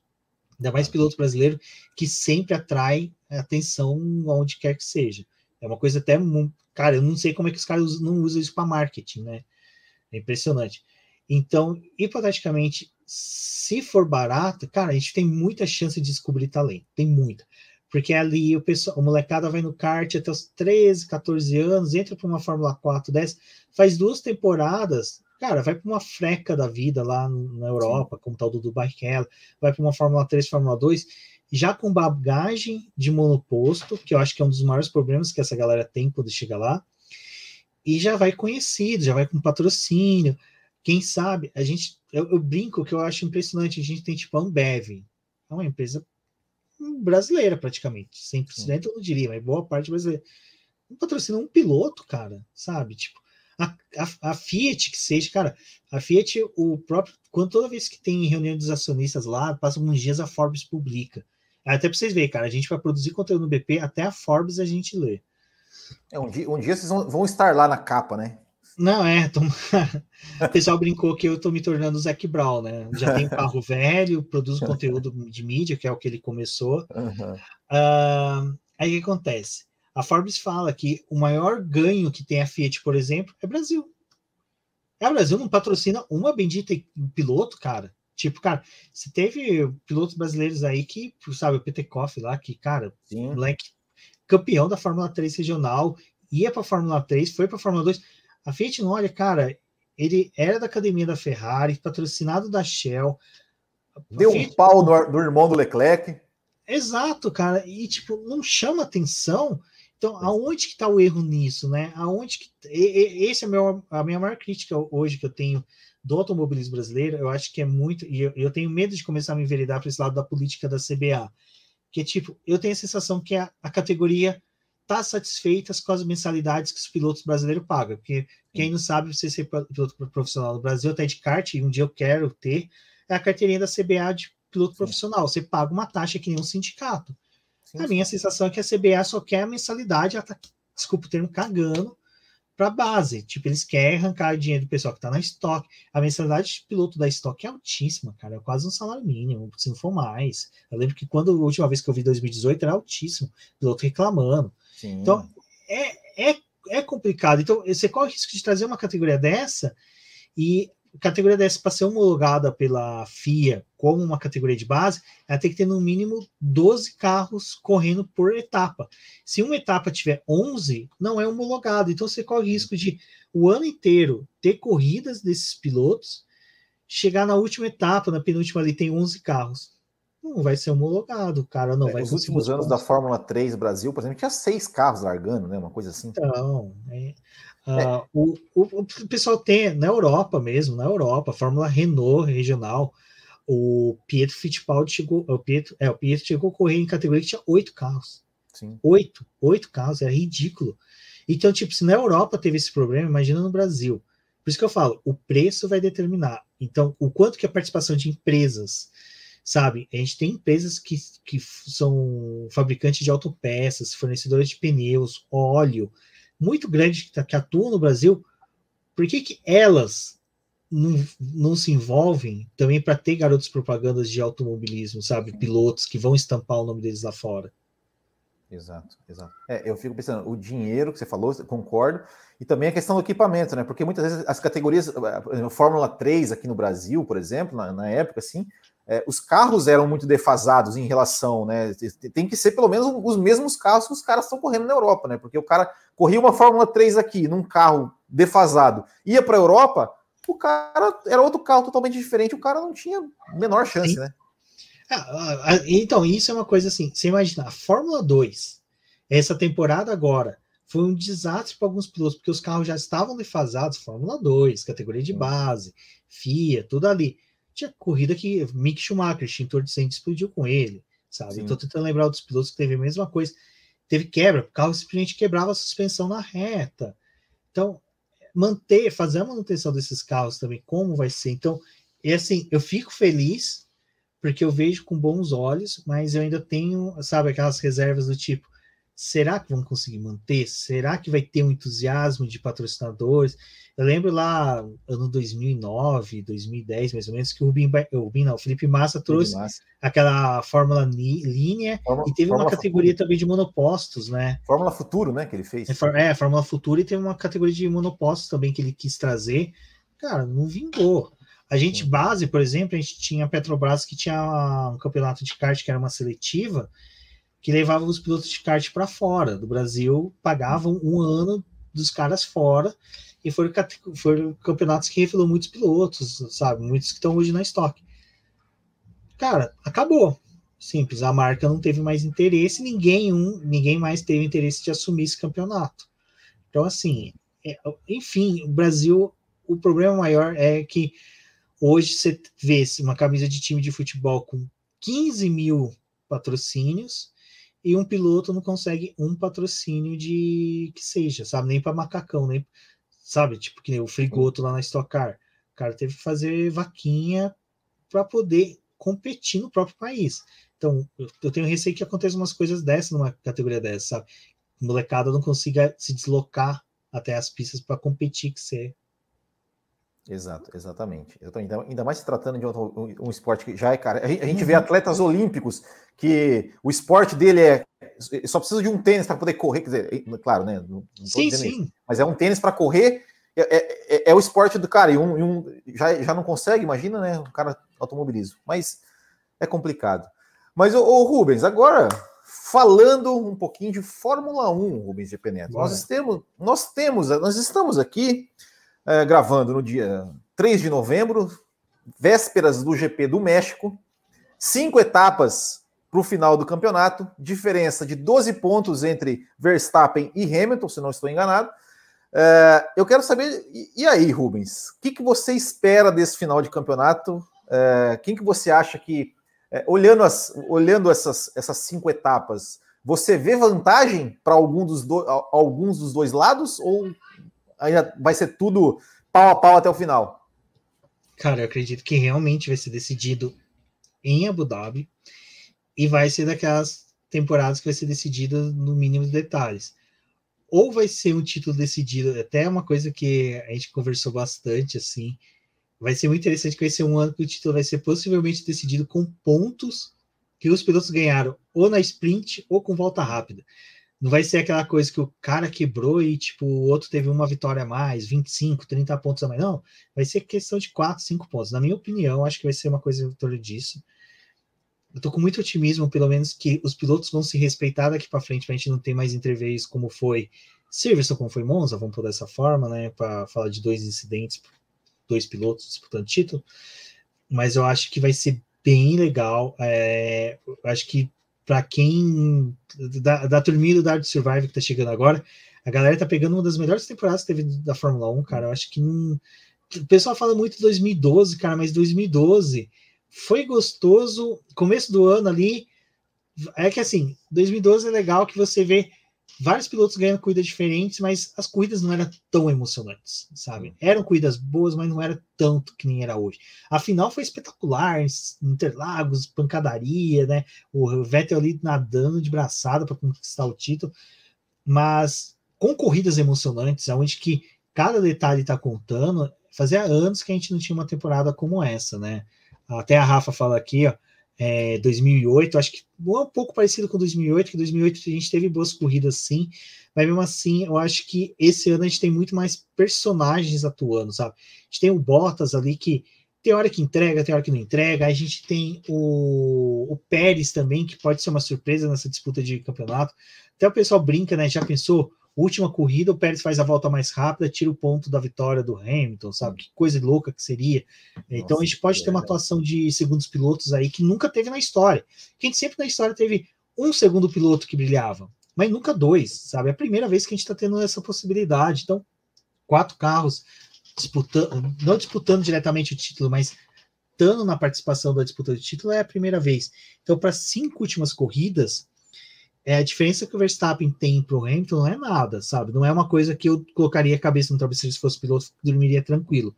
Eu seria aquele cara que estaria ali nos boxes, falando com o engenheiro, falando com o chefe de equipe, falando, cara, a gente tem que abrir mais margem de vantagem, a gente tem que tirar leite de pedra, porque não é uma vantagem tão grande, é uma vantagem ali de duas vitórias, vamos supor, praticamente. Hamilton ganha duas corridas seguidas, passou o Verstappen. E aí, tem mais três corridas, sabe? Então, assim, fica uma coisa muito apertada. E, e assim, é aquela coisa. Para mim vai ser bem apertado, sem, sem favoritismo por hora. Eu acho que os dois têm muitas chances. O Hamilton, eu acho que ele, por ser mais cerebral, pela experiência, ele tem muitas chances contra o Verstappen, mas o Verstappen, por estar tá num bom ano, um dos melhores anos que eu já vi um piloto ter, sabe? Para mim, um, um ano assim, daqueles anos miráveis, que nem o pessoal fala. O Senna não ganhou o título de 93, mas foi o melhor ano dele, Sim. sabe? 84 do Lauda, sabe? Todo mundo fala, nossa, o ano de 84 do Lauda, 86 do Prost, que foi um ano que o cara ganhou na última corrida, ali na última corrida mesmo, sabe? Então, para mim, eu acho que esse ano do Verstappen é um ano que vai ser daqui uns 10, 15 anos, quando você produzir suas crônicas aqui no Botequim, você vai fazer 20 vídeos sobre uhum. essa temporada, que tem muito assunto, muita coisa. Então, não dá para postar, sabe? Eu acho que é, eu prefiro ficar postando o que, que vai acontecer com Pérez e com Bottas do que quem vai ser campeão. É verdade. Ó, o, o, só, só, falando que o Kumatora Brasil ele comentou que o título vai ser decidido como, como em 84 por meio ponto. Não, não vai dar, porque os dois têm, os dois estão com meio no, no, no, no é, é, não sei quantos, vírgula sim. A não ser que uhum. tenha outra meia corrida que vai a metade dos pontos, né? Espero, espero que não. Uh, não, o, quem vai decidir por meio ponto vai ser o título do terceiro de construtores, né? Que McLaren e Ferrari tem chance de ficar diferente de meio ponto. Aí se tiver, cara, aí aí o, o Valese lá do Auto Rage Podcast vai, vai sofrer. Se eu ganhar por meio ponto do McLaren em cima da Ferrari, os tifosi vão sofrer, que eu vou tirar muito sarro. é, e, e, e, quem tá, e tem, tem grande. Até a corrida passada tava meio ponto na frente, era o Sainz contra o Leclerc, né? É, cara, então, isso que eu tô falando, cara, que temporada animal. Quando que a gente já tá discutindo título de pilotos, construtores, que também está acirrado, as duas equipes quer, terceiro do campeonato de pilotos, terceiro de construtores, é, o Leclerc contra o Sainz, quem diria que o Leclerc, que é o cara que fez o Vettel chafurdar na lama, ia estar tá passando um perrengue, porque assim, o Sainz quando foi, foi, ah, o cara é tapa buraco. É, exato. Cara, eu, eu mesmo, eu tenho vídeo de eu falando, o Sainz não vai tentar crescer para cima do, do Leclerc. Sainz falou assim, mano, segura minha cerveja aqui que eu vou botar para quebrar. E que, e que temporada, cara. Lembra alguma temporada que a gente teve isso? Não teve. Sabe? Alonso dando piti, cara. Cara, é, é não, é o Alonso 2021. gente boa.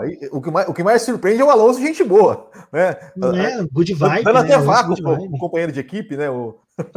cara, que temporada que a gente ia ver Fernando Alonso dando vácuo. Não, que temporada que a gente ia ver o Fernando Alonso esperar o companheiro de equipe que ganhou a corrida, esperar o cara sair do carro para comemorar a coisa.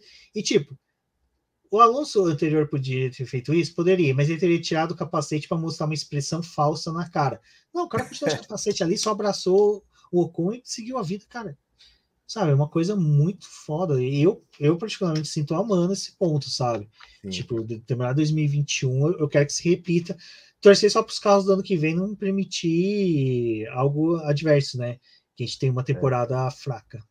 É, e, e, então, já, já, pegando esse gancho, o que, que você está esperando dessa, desse novo regulamento da, da, da Fórmula 1? Você, você acha que, que realmente é, vai ter uma, uma chance de, da Fórmula 1 estar mais equilibrada, mais times, de repente? Por exemplo, vamos pegar os, os, os quatro times hoje, né? É, tem Mercedes Red Bull um pouco mais à frente, McLaren e Ferrari um, né, um pouco mais atrás. Você acha que é uma possibilidade, de repente, o ano que vem, esses quatro times, ou outros quatro times, estarem mais se misturando ali no, no meio do grid? Ou você já tá, tá meio, né, com o pé ah, atrás? Eu vou ser sincero, o meu problema com esse regulamento é que é o seguinte, ele é, tecnicamente ele traz um carro muito mais simplista na construção, na concepção dele, mas assim, quanto mais simples o carro, mais chance tem de alguém descobrir uma coisinha. Aí até a gente brincava igual a Brown GP, mas eu acho que igual aquilo ali foi, eu acho que dificilmente vão ter. Se tiver também, seria bacana, quem sabe uma Aston Martin descobre algo. Aí seria um tipo o Vettel virando a mesa, seria algo sensacional para a história do automobilismo, Fórmula 1. Mas meu problema está que são, foram dois anos, três anos, vai quase quatro anos aí do pessoal podendo estudar esse carro sabe? E com o orçamento liberado para desenvolvimento, sabe? Então, eu tenho minhas reservas. Hoje eu tenho. Antes eu estava muito otimista que ia ser uma temporada, vai ser uma temporada cerrada, que tinha chance ali de surgir umas equipes no meio, que até o Williams tinha chance, porque por mais que seja a gente fala, o problema da Williams hoje é chassis. Motor ela tem o mesmo da equipe que tá que estava liderando, fazendo dominância até agora. Então, o problema era nitidamente chassis mudando a chavinha, sendo um chassi novo para todo mundo, sendo obrigado a sair do zero, até o Williams tinha chance. Sabe? 2014 provou isso. Sim. Ela foi segunda do campeonato. Uh, mas com o tempo eu tô começando a ficar assim, cara, será? Será mesmo que a, as mudanças podem ser boas porque é aquilo que a gente até sempre fala, a gente quer ver disputa na pista. Eu, para mim, se o Hamilton, o Verstappen no final do ano ganhar, não ligo.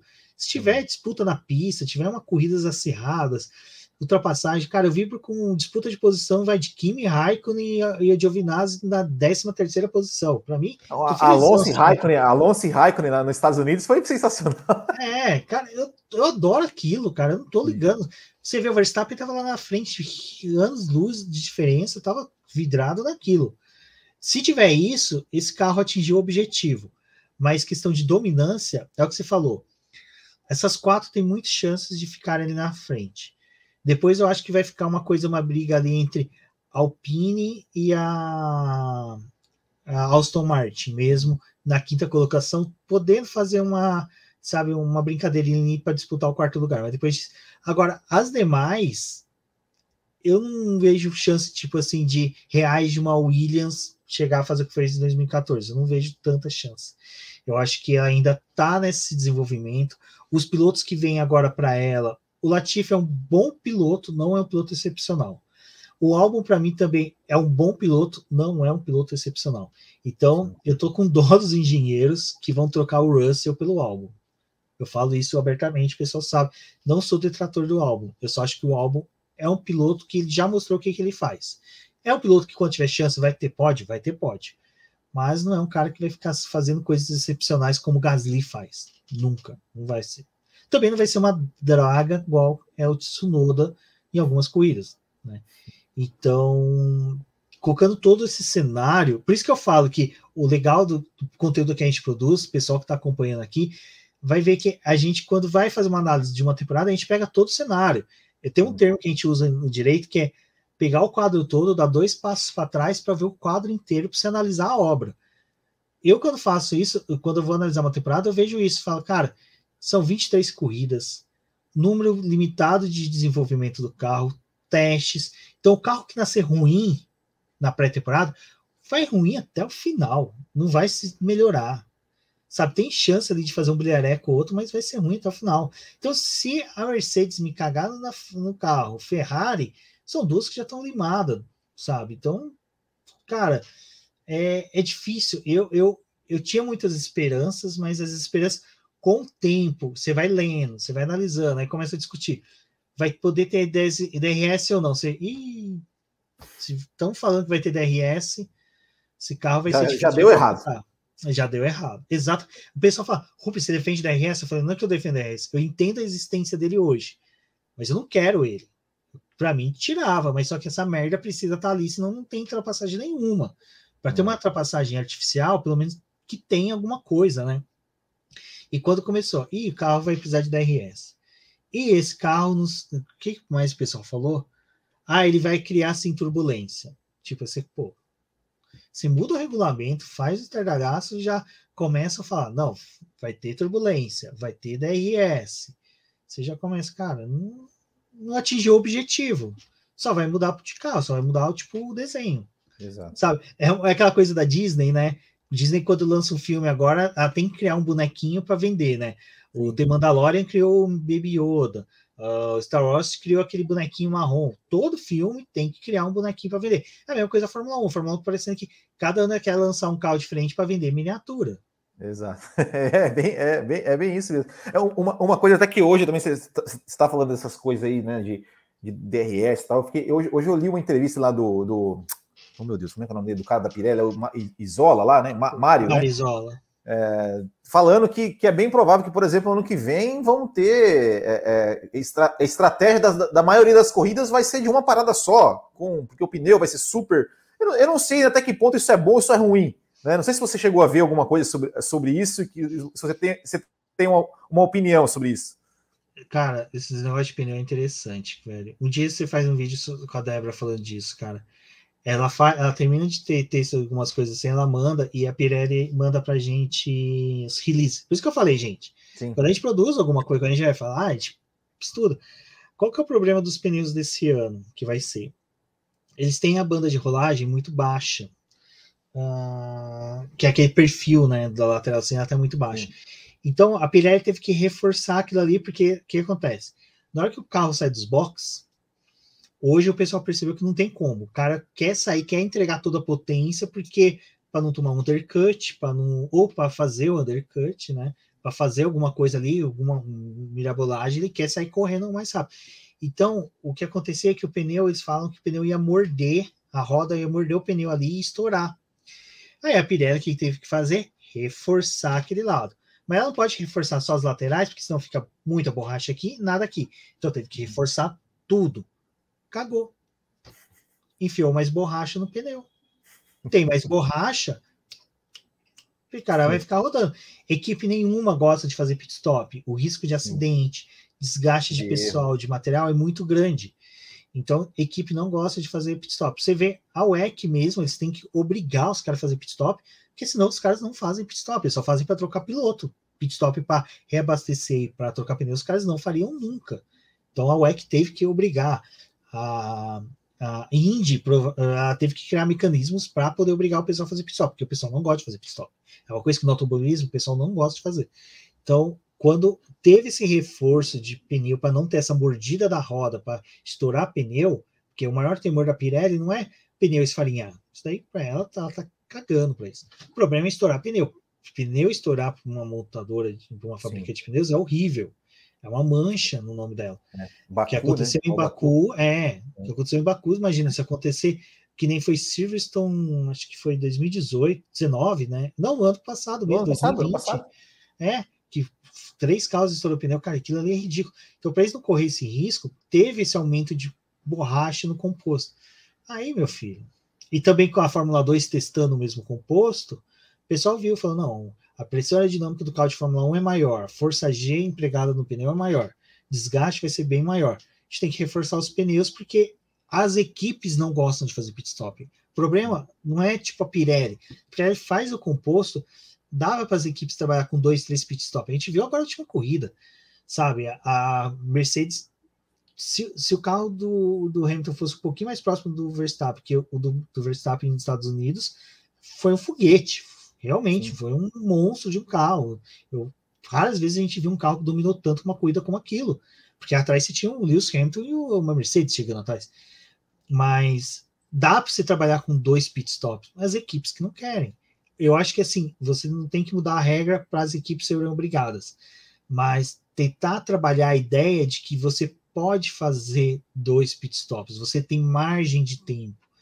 E quando você equaliza muito os carros, que nem foi para esse ano, por causa da até pedido da Pirelli para reduzir a downforce, teve uma equalização dos carros. Porque você vê, cara, tem vezes que o Hamilton só chega, não nas Haas, olha que as Haas hoje não, não é parâmetro de concentração, mas começa a chegar nas Williams, na, na Alfa Romeo, praticamente depois que ele fez o primeiro pit stop. Sim. Sabe? Depois do primeiro rodada de pit stop que está tendo retardatário. Então os carros estão bem próximos. Então, esse problema de pneu é outro caso que casa com. Vai ter DRS, vai, não vai ter vácuo, vai ter é, turbulência. Então, cara, você começa a perder o otimismo mesmo para esse carro de 2022. E mais uma de 2022. E essa, hum. e, e, e, essa ideia aí da, da Fórmula 1 aí de fazer seis, sete corridas sprint, o que, que, você acha disso? Você, você, primeiro, você gostou do formato? E porque assim, o, formato é, comercialmente, né? Todo mundo quer, né? Agora as pistas, né? O que, que, que, que você acha disso aí? Cara, assim, a galera pode me chamar de hipócrita, porque eu vou falar aqui vai, vai, vai desfazer muita coisa que eu falei. As corridas de sprint eu achei da hora, achei legal, bacana, cara, é uma corrida a mais. É uma coisa que o Valese falou, ele falou, cara, eu quero uma corrida a mais. Se os caras falarem para mim que vai ter uma corrida a mais, eu quero uma corrida a mais. O meu problema é o seguinte, uh, quando você, é aí que tá, o problema de você ser um nerd, de você acompanhar, estudar automobilismo, acompanhar a Fórmula 1, é que você começa a ver algumas coisas e fala assim, cara, não casa.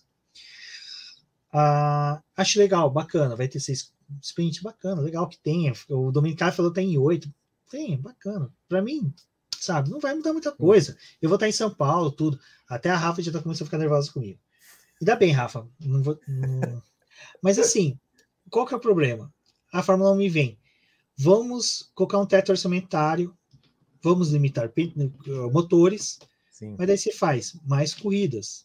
As equipes vão ter mais desgaste, vai ter que ter mais desenvolvimento, sabe? você faz uma pontuação que não é justa. Ô, Rubens, apre, apresenta esse, esse rapaz aí que tá aparecendo na live aí. Esse daqui, ele me deixa em paz, é o Salem. Foi o primeiro gato que veio para casa. Salem. Ele tá que tá aparecendo. Quem, quem está ouvindo no podcast, né? Ele está, ele está, é um gato preto lindíssimo, está aparecendo, vem para cá, sobe, passa no colo do Rubens, mas enfim. Ixi, esse daqui me deixa em paz quando eu chego. Aí o que acontece? Você tem isso, você tem até o que o Kimatora que falou, né? Kumatora, que a Liberty já chama de corrida de classificação. Quer dizer, não, ela chama de é, sprint race. Não, corrida de classificação. Sprint é, sprint qualify. Cara, é, é, é, corrida. Você está pontuando quem vence, quem chegou na é. frente. Num, ah, mas a Fórmula 2 já usa. Dane-se. Tipo, a Pepsi já fala que é bebida de cola também. Já existe a Coca-Cola. Então, não custa vocês falar a mesma coisa. Uh, meu problema é que, assim, a sprint vai de contramão de tudo aquilo que a categoria está fazendo, que é ser zero emissão de carbono. Daí você começa a exigir mais carros na pista. Você quer reduzir o teto orçamentário, mas você começa a ter mais desgaste de peça. Numa corrida que tem possibilidade de ter batidas, que você vai ter despesas com peças. Você começa a ter Ai, pontuação que não é justa, cara. Para mim, desculpa, os 20 ali estão na pista, cara. Pontua metade, ou pontua um terço da pontuação, sabe? Vai até o oitavo com um ponto, alguma coisa assim, sabe? E, tipo, para mim, os próprios pilotos falam, cara, eu não conquistei a pole, a pole foi na sexta, eu venci uma corrida. isso também. Cara, né, é, eu acho muito engraçado que na entrevista, na entrevista, no caminhãozinho ali de gás, os caras contradiz tudo que a Liberty está fazendo. Sim. Então, assim, você quer fazer sprint? Faz.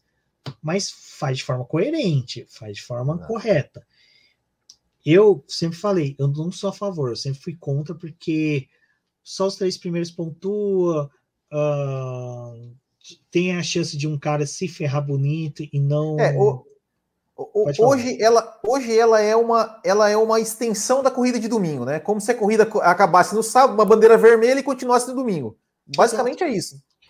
É, e o que o pessoal falou, né? O Zac Brown, o Zac, Zac Brown não, Ross Brown é muito Brown na Fórmula 1. é, falou que teve essa ideia no GP do Brasil de 2019, mas cara, foi que daí até a gente conversou com o pessoal de imprensa na, na época. GP do Brasil de 2019 não serve de comparação porque um já tinha desgastes de peças. Então ali os carros já estavam quentes, os carros já estavam com pneus, o pessoal já tinha feito estratégia de pneu, já estava carros leves, sabe, muito leve. O pessoal não vai empregar o mesmo ritmo que fez no GP do Brasil, faltando 10 voltas para acabar, numa corrida no, na, na, no sábado. Não vai, não existe isso, sabe? É, você, então, assim, eu acho que a Fórmula 1 ainda tem que ajustar muita coisa. Infelizmente, isso daí vai ficar. É aquela coisa que a gente já tem que aceitar, porque teve votação, o público não gostou, a FIA e a Fórmula 1 sabem disso, mas o Domenicali, o pessoal bateu o pé. Bacana, por mim, vocês vão manter? Vai. Então começa coerente. Como é que vai fazer? Uma Williams da vida que não tem grana, Haas, Alfa Romeo, que são equipes que precisam de dinheiro, elas estão tendo desgaste de peça, desgaste pessoal, tá tendo um, problemas financeiros, sabe? É, é, hoje a gente, até o pessoal do Café da Velocidade, vocês fazem críticas e eu concordo com elas. Eu gosto de pegar bastante o pé do campus com isso no Twitter, que é a questão dos milionários que estão presentes na Fórmula 1. Eu não queria, sabe? Eu não queria esses milionários lá. Eu preferia muito mais o Piastri, que tá mandando muito bem na Fórmula 2. Sérgio Sete Câmara talvez tenha tido a chance dele, que ele não teve. Pilotos assim, o Nick DeVries não ter ido para a Fórmula E, tivesse ido para a Fórmula 1 do que ter um Mazepin, do que ter um Sim. Stroll. Queria não, muito. A, mas a esses caras estão ali por causa, desculpa só, mas, Sim, tá. por causa de teto orçamentário, porque precisa de ter grana porque ninguém quer patrocinar. Não, não existe mais aquele. É difícil, vai. Só que é, Alfa Romeo, que tem a Alfa Romeo de Master, a Petronas, a Honda na Red Bull e a, é a Alfa Romeo, a Aston Martin que tem patrocinador Master. O resto é tudo pequeno patrocinador, tipo, é tipo NASCAR, sabe? São pequenos patrocinadores. Exato. Não, o que, eu, eu ia dizer é o seguinte, né? Porque você falou do De Vries, né? Que foi campeão da, cara, foi campeão da Fórmula 2 e não teve espaço para ele. E esse ano pode acontecer o mesmo com o Piastri, né? Ou seja, até, até comentei no Café com Velocidade. Para o Piastri, talvez seja melhor ele não ser campeão da Fórmula 2, porque daí pelo menos ele pode continuar na Fórmula 2, né? Porque uhum. é, é, é, um negócio que eu acho muito. É, é muito louco isso, né? E e, e é, o, o Michael Andretti querendo entrar na Fórmula 1 e a Fórmula 1 dificultando, né? Porque taxas e mais taxas para entrar. É, é, taxa de 200 mil é de 200 milhões é 20 milhões, né? 200. É 200 milhões. É 200 milhões, né? Mesmo. Isso. Cara, é muito ridículo isso, cara. É, é tipo, é, é você tá com o barco afundando, o cara tá querendo vender o silver tape para resolver o barco, você sabe, tipo, ficar migueirando. É, é, esses 200 milhões, cara, eu lembro que uh, acho que foi em 2016, 2017 surgiu a Monaco GP, que era uma equipe que queria entrar, que era ali pessoal envolvido com a Venturi, que tá na Fórmula E, pessoal de Monaco. Eles falaram, cara, a gente consegue entrar. Você só tira essa maldita dessa taxa. Não, não tem como. Ou seja, ficou sem equipe, sem taxa. Sabe? Cara, Exato. tipo, mano, faz, sabe? Fa cara, é, é, assim, ó, é, poderia até ter a taxa de 200 milhões, mas faz igual balada. Ó, você vai pagar 100 reais aqui, consumação total. Você, você vai pagar os 200 milhões adiantado e você vai poder gastar esses 200 milhões para desenvolver é, tipo, o carro. Você né? tem 200 milhões, tipo, é, exato, tipo um, um depósito de garantia. Ó, você tem os 200 milhões, comprova ele, perfeito. Você é obrigado a investir esses 200 milhões nos quatro primeiros anos.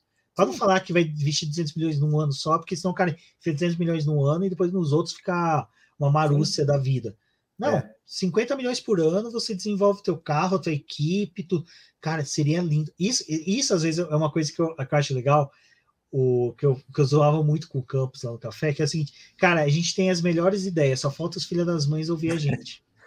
Porque será que os caras não conseguem ver que 200 milhões cobrando de uma equipe ela não entrando, sabe? Tipo, cara, você tem Fórmula E com equipes lá que poderia vir para Fórmula 1. A BMW acabou de sair de lá, sabe, cara? Você tem a Vox, as empresas do grupo da Vox que estão desesperadas querendo entrar numa categoria de automobilismo, não consegue, cara. Elas não querem mais o EC, porque o EC não dá vitrine com a Fórmula 1 dá. Mas os caras vão entrar na Fórmula 1 para ter dor de cabeça, tipo, disputar com o motor de uma Mercedes que está desenvolvida há mais de sete anos. Não tem como, cara. Vamos, vamos equalizar, vamos chegar no bom senso, sabe? Eu, eu, eu, eu, lembro, eu não lembro quem foi que soltou esse tweet, falou assim, negociações de europeus a gente percebe que não dá certo porque os caras sempre viveram em guerra, né? Então ninguém se entende. é mais ou menos por aí mesmo. É... Rubens, é, agora, voltando um pouco mais falar de, de você, já para a gente passar para a nossa parte final.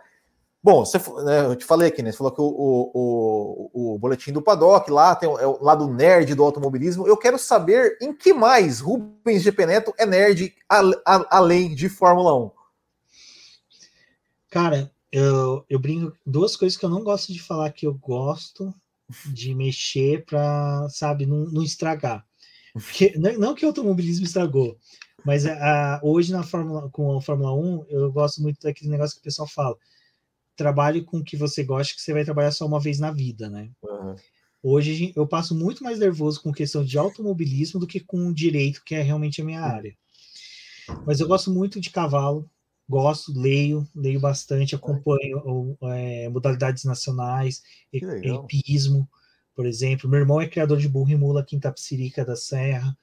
Uh, eu tenho tralha de sela até hoje, que tem mais de 20 anos. Já tive cavalo, já fiz treinamento de várias modalidades. Gosto de acompanhar, sou nerd de acompanhar raça. Tem dia que eu pego vídeo de curso de casqueamento e ferragem. eu fiz, eu fiz esse curso, hein? Eu, eu sou, eu sou formado em zootecnia.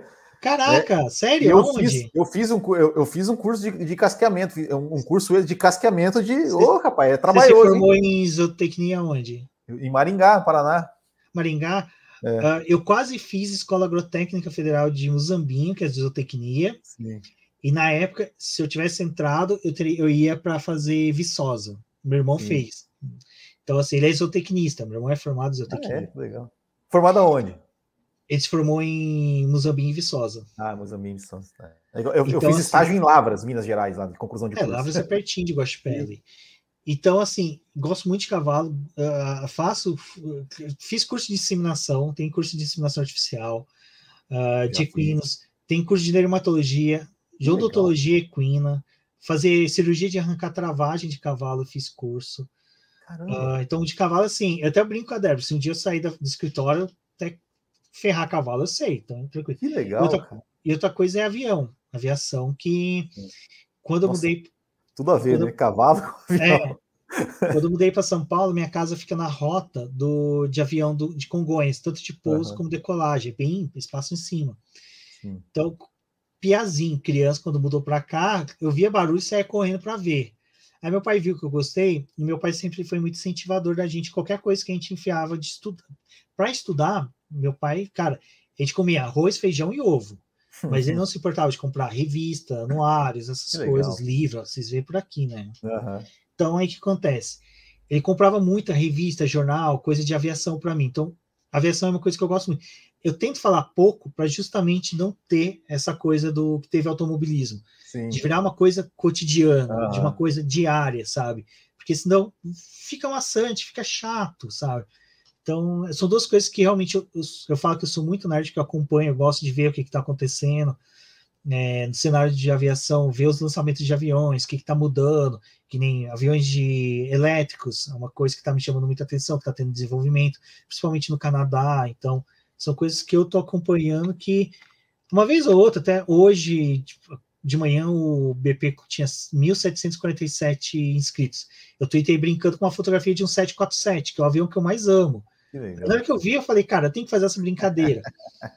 então, são duas coisas que eu sou muito nerd, que é cavalos, que eu sou apaixonado, muito apaixonado, e aviação. Que legal, cara. O, o, o cavalo, eu vou, eu vou falar, eu, eu, eu acho lindo, eu acho interessante. Só que cavalo, desde criança, eu tenho medo de cavalo por causa do Christopher Reeve, cara. Porque eu lembro quando o Christopher Reeve né, sofreu um acidente de cavalo, Sim. ficou né, paraplégico. E, e bem na, na mesma época, um amigo meu, ele também teve uma queda de cavalo, ficou alguns dias no hospital. Então, então eu sempre fiquei, putz, cavalo é meio perigoso, sabe? Sempre, sempre tive medo. Acho que eu andei de cavalo uma vez na vida só. eu tinha muito medo. Eu, na verdade, assim, até andar de kart, que é uma coisa que eu, hoje eu ando bastante, eu tenho muito medo. Mas assim, é. aquela coisa que eu prefiro fazer do que não fazer. Exato. Ah, eu, eu fico muito de barba, porque esse lado aqui do meu. Deixa eu ver, é, esse lado aqui mesmo, ele é todo arranhado, arranhado fundo que um dia andando a cavalo, o cavalo disparou, entrou no meio do mato e tinha uma. Caramba. Não sei se você conhece arranha-gato, que é uns espinhos desse tamanho. Sim. Lavou esse meu rosto aqui, Nossa. que foi tipo como se alguém arranhasse, que tipo, foi fundo. Sim, sim. E então, assim, eu tenho muito medo, eu tenho muito receio. Hoje, por exemplo, que meu irmão ele faz muita cavalgada, que é daquela, tipo, sai de São Paulo e vai para Aparecida do Norte. Nossa. É beira de rodovia, é estrada que corta município, estado é. de... Eu não gosto, eu não sou muito fã. Sim. Eu gosto de andar a cavalo dentro de sítio, de rancho, de fazenda, no pasto, porque assim, eu sei que eu não vou ter surpresa com o carro buzinando, carro passando rápido. Meu irmão, uma vez, ele. É, um caminhão veio, passou perto dele, deu aquelas buzinadas de ar, o cavalo me pinou, jogou para trás, caiu em cima dele aqui. Credo aqui nele tudo afundou. Então, tipo assim, Deus cara, é, é, é, eu tenho muito medo, muito medo mesmo. Eu tenho medo. Mas assim, se alguém falar assim, pô, eu tenho um sítio ali em tal lugar, vamos dar dentro do sítio, vou de boa. Vou de boa. Mas, ah, vamos fazer que nem meu irmão, Romaria de uma semana para São Paulo e Aparecida do Norte. Nem a pau. Mas é, mas é engraçado, né? Eu gosto muito de cachorro. Né? Eu, já, trabalhei até com adestramento de cachorro e, e teve uma vez que, que, que, eu entra, que, que, eu entrava assim, o, cara com um Rottweiler lá, eu, eu entrava lá e ficava na, na frente do bicho. E o cara falou: Meu, você é louco? Eu falei: Não, dessa, dessa coisa eu não tenho tanto medo. Assim. Tem medo eu tenho mais medo de cavalo do que de cachorro, mas enfim. é... Não, e cachorro também é outra coisa, né? O pessoal que no começo estava ouvindo aqui os cachorros latindo em casa. É. Porque assim, eu moro no subúrbio do Brasil, do Brasil, do Brasil, lógico, mas de São Paulo, Capão Redondo. Meu quintal tem que ter cachorro, porque Sim. o pessoal pula no quintal, mesmo com cachorro, o pessoal ainda pula. Então, mas eu adoro. E assim, é, é um Beagle, é um Blue Healer, que é cachorro australiano, que é dia de adestramento. Meu pai pegava esses cachorros que a gente tinha, treinava ele segurar cavalo, pegava, Sim. dava rédea para ele, o cachorro ficava segurando, mordidendo ali, puxando. E uma Caramelo, né? Que é filhote de. Meu sogro vem, arrumou pra gente falando que era Hot Valley. Na hora que eu cheguei, era aquele cachorro caramelo bem vagabundo mesmo. Mas todas é a mais brava e a mais confiável é. que tem no quintal. É impressionante. É, cara, sensacional, sensacional. É, Rubens, e para gente já passar para o nosso, pro nosso final, eu quero te, te, te, A mesma pergunta que eu fiz para a Débora. Eu quero saber o seguinte: é, o que podemos esperar do BP uh, eh, no futuro? Onde o BP quer chegar no futuro? Como Rubens GP Neto e Boletim do Paddock se veem aqui no futuro? Qual é, qual é o, o projeto para dominar o mundo do BP nos próximos, nos próximos anos? Cara, a cada ano a gente dá um passo diferente, né? 2020 foi um ano assim que realmente foi um arraso para a gente, atrapalhou muito dos nossos planos. Uh, a gente tinha muitos planos mesmo, era coisa assim que ia rolar, não deu, mas o que eu gostei desse 2020, 2021, que tirou o medo que a gente tinha, que até você foi um dos grandes apoiadores e que deu muita força para a gente nesse ponto, que era criar o canal do, no YouTube. A repercussão que está tendo, eu estou gostando, porque é aquilo que eu falo. Quem assiste a gente é uma galera que produz conteúdo, então é um pessoal que está aprovando o que a gente está fazendo. Então, acho que assim, ano que vem, pelo menos para os próximos anos, a gente vai investir mais no YouTube. Eu assisto, assisto eu faço muito curso de, de edição de imagem, então eu quero fazer uns vídeos mais elaborados, algumas coisas melhores. Podcasts a gente já tá, vai mudar para ano que vem, a gente até está diminuindo um pouco as publicações agora, porque eu quero fazer o formato do podcast mais é, podcasts de histórias, mais para serem arquivos mesmo de, de relatos, de, de, de, documentos mesmo, umas coisas mais documentais, documentários, vamos pôr dessa forma. Então, o BP, eu acho que a gente vai arrumar um pouco mais para isso, vai continuar com muita notícia do dia a dia, mas como sempre, fazendo um esmero, fazendo uma coletânea do que é importante ser noticiado. Mas eu acho que a gente vai focar um pouco mais aí para os próximos anos, principalmente na produção desses conteúdos história, de estatísticas. Eu vi aqui o Kumatora uhum. falando que ele gosta bastante de estatísticas. Cara, é uma coisa que eu também adoro. O F1 Stats é um site que fica Sim. o tempo todo de prontidão para mim. Para mim também. Então, é, eu quero fazer uma coisa mais dinâmica com ele, sabe? Tipo, ser uma coisa um pouco mais diferente. Então, eu acho que a gente deve arrumar mais para isso nos próximos anos. O legal é que tá chegando uma galera boa para ajudar a gente, a Rafa nas lives, a Denise com os textos de, de pistas e que é coisa material que vai dar suporte para a gente, porque a gente pretende fazer no futuro. Então, deve ter bastante cobertura de, em autódromo. Uh, a gente já está, agora com a normalização, a gente está prevendo pelo menos as finais, conseguir ir presencial.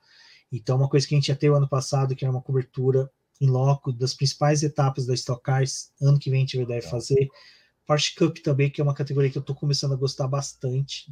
Eu estou até com medo de gostar mais do que Stock. E a F4 Nacional, que com certeza, Sim. essa eu vou fazer questão, porque o pessoal falou que vai ser muitas cuidas aqui em Interlagos. Então, provavelmente eu vou tentar ir na maioria, se não todas, porque é, vai ser interessante mostrar para o público e levar para o pessoal, o pessoal que está na base. Porque não adianta também eu ter ficado criticando agora há pouco as empresas de não investir, se meu papel como produtor de conteúdo de mídia não ir lá dar apoio. Claro. Então é uma coisa que eu quero, uma coisa minha, sabe? Não só de produtor, mas de fã, querer ir lá acompanhar o pessoal da Fórmula 4 Nacional.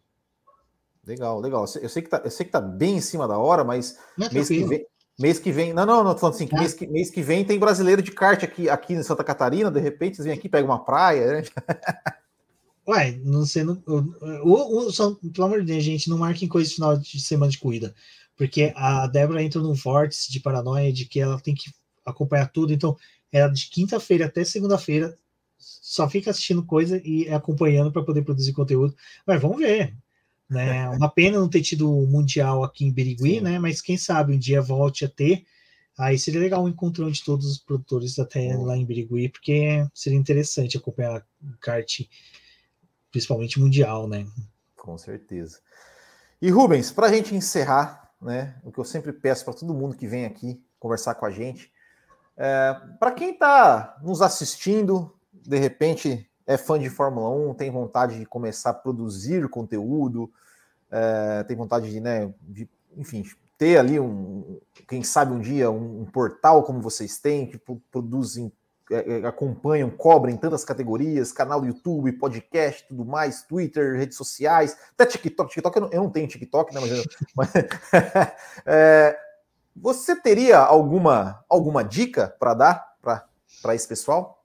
Cara, uma coisa que eu, que eu falo bastante pro pessoal que tá mais próximo de mim, que a diferença entre a, o que entre você produzir conteúdo de uma pessoa que só faz por fazer e você ser um produtor que traz relevância, que faz uma diferença no meio, é a perseverança e estudar. Tipo, não pode desanimar, tipo, cara, você vai ter, no começo você vai ter 10 ouvintes, 5 ouvintes, você vai ficar nisso um, dois, cinco, um ano, mas assim, não desanimar. Então, a Débora tem TikTok. A Débora é legal, cara. Ela, ela, a gente fica assistindo, vê uns áudios e fala assim: pega e faz um vídeo desse áudio, vai ser legal. Aí a gente fica convidando. E aí é isso, cara, é ter perseverança, sabe? Até uma coisa que é nerd, né? É, esses dias eu tava assistindo novamente Harry Potter e tem uma frase de um professor lá que achei bem interessante que emprega bem para isso que a gente faz que o segredo do sucesso não é o volume de seguidores que você tem, sim. mas é sim a insistência, né, a perseverança que você tem no que você faz. Não é exatamente essa frase, mas é algo nesse sentido que até o Churchill falava, né, mais uma coisa nerd. É, o sucesso é a capacidade de, de um fracasso ao outro sem perder o entusiasmo. Sim. Cara, quer produzir podcast, quer fazer um canal no YouTube, você vai ter dias que você vai produzir um vídeo que você acha sensacional, vai dar 10 visualizações. Não perca as esperanças, sabe? Tipo, é isso que eu falo, legal do Will, que é legal meu, que é legal do Lucas Santoque do Projeto Motor, que é um cara que eu sempre falo bastante dele. São pessoas abertas, cara. Você vai produzir conteúdo, vem, conversa com a gente, sabe? Pô, sabe? Spin-offs, quantos que não vão surgir dos nossos projetos, sabe? É, eu, o BP mesmo, o podcast do BP é um que surgiu depois que eu saí lá do podcast F1 Brasil, sabe? Então, às vezes você vai produzir conteúdo, você não precisa produzir do zero, sozinho. Vai, conversa com a gente. Eu comecei com o podcast F1 Brasil conversando com o Delvas, no Twitter, sabe? Então, assim, cara, não foi uma conversa tipo de um ano. Foi dois meses conversando com ele. Ele falou, cara, vem que você vai gravar com a gente sabe? O, o, Fernando Campos com o Sérgio Cervelli no Boteco F1, mesma coisa, sabe? Foi conversando e de repente estava lá gravando. Então, assim, eu acho que antes de produzir, conversa com a galera que já produz, porque daí você vê como é que funciona, aí você vai, tem segurança, produz o seu. Também é bom, você já tem um público que te conhece, já é um, é um ganho. Mas é nunca perder essas esperanças, cara. A esperança é literalmente a última que morre. Exatamente, exatamente. Rubens, antes de eu te agradecer, por favor, passa o serviço aí, onde que o pessoal te acha, onde o pessoal acha o Boletim do Paddock, redes sociais, enfim, passa todos, tudo aí para o pessoal seguir vocês. Além do Serasa da SPC que o pessoal pode me encontrar, vocês podem me encontrar aqui, ó, aqui no Rubem GP Neto, para quem está me ouvindo aí no podcast, na, nas redes sociais, sempre com o GP Neto, mas o principal mesmo é acompanhar lá o Boletim do Paddock, no Twitter é o único diferente que está no Diz no Boletim Q, nas outras redes sociais do Boletim do Paddock, no canal do YouTube. Lembrando aí que se a gente chegar aos 2 mil inscritos, eu vou fazer um chui, que foi uma loucura.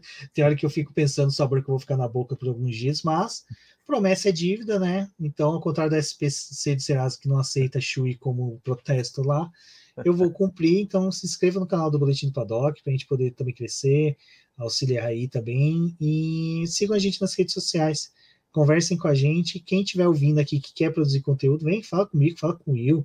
Exato. O pessoal, se vocês assistirem aqui, vocês vão ver que a Rafaela Oliveira, a Débora estão no chat.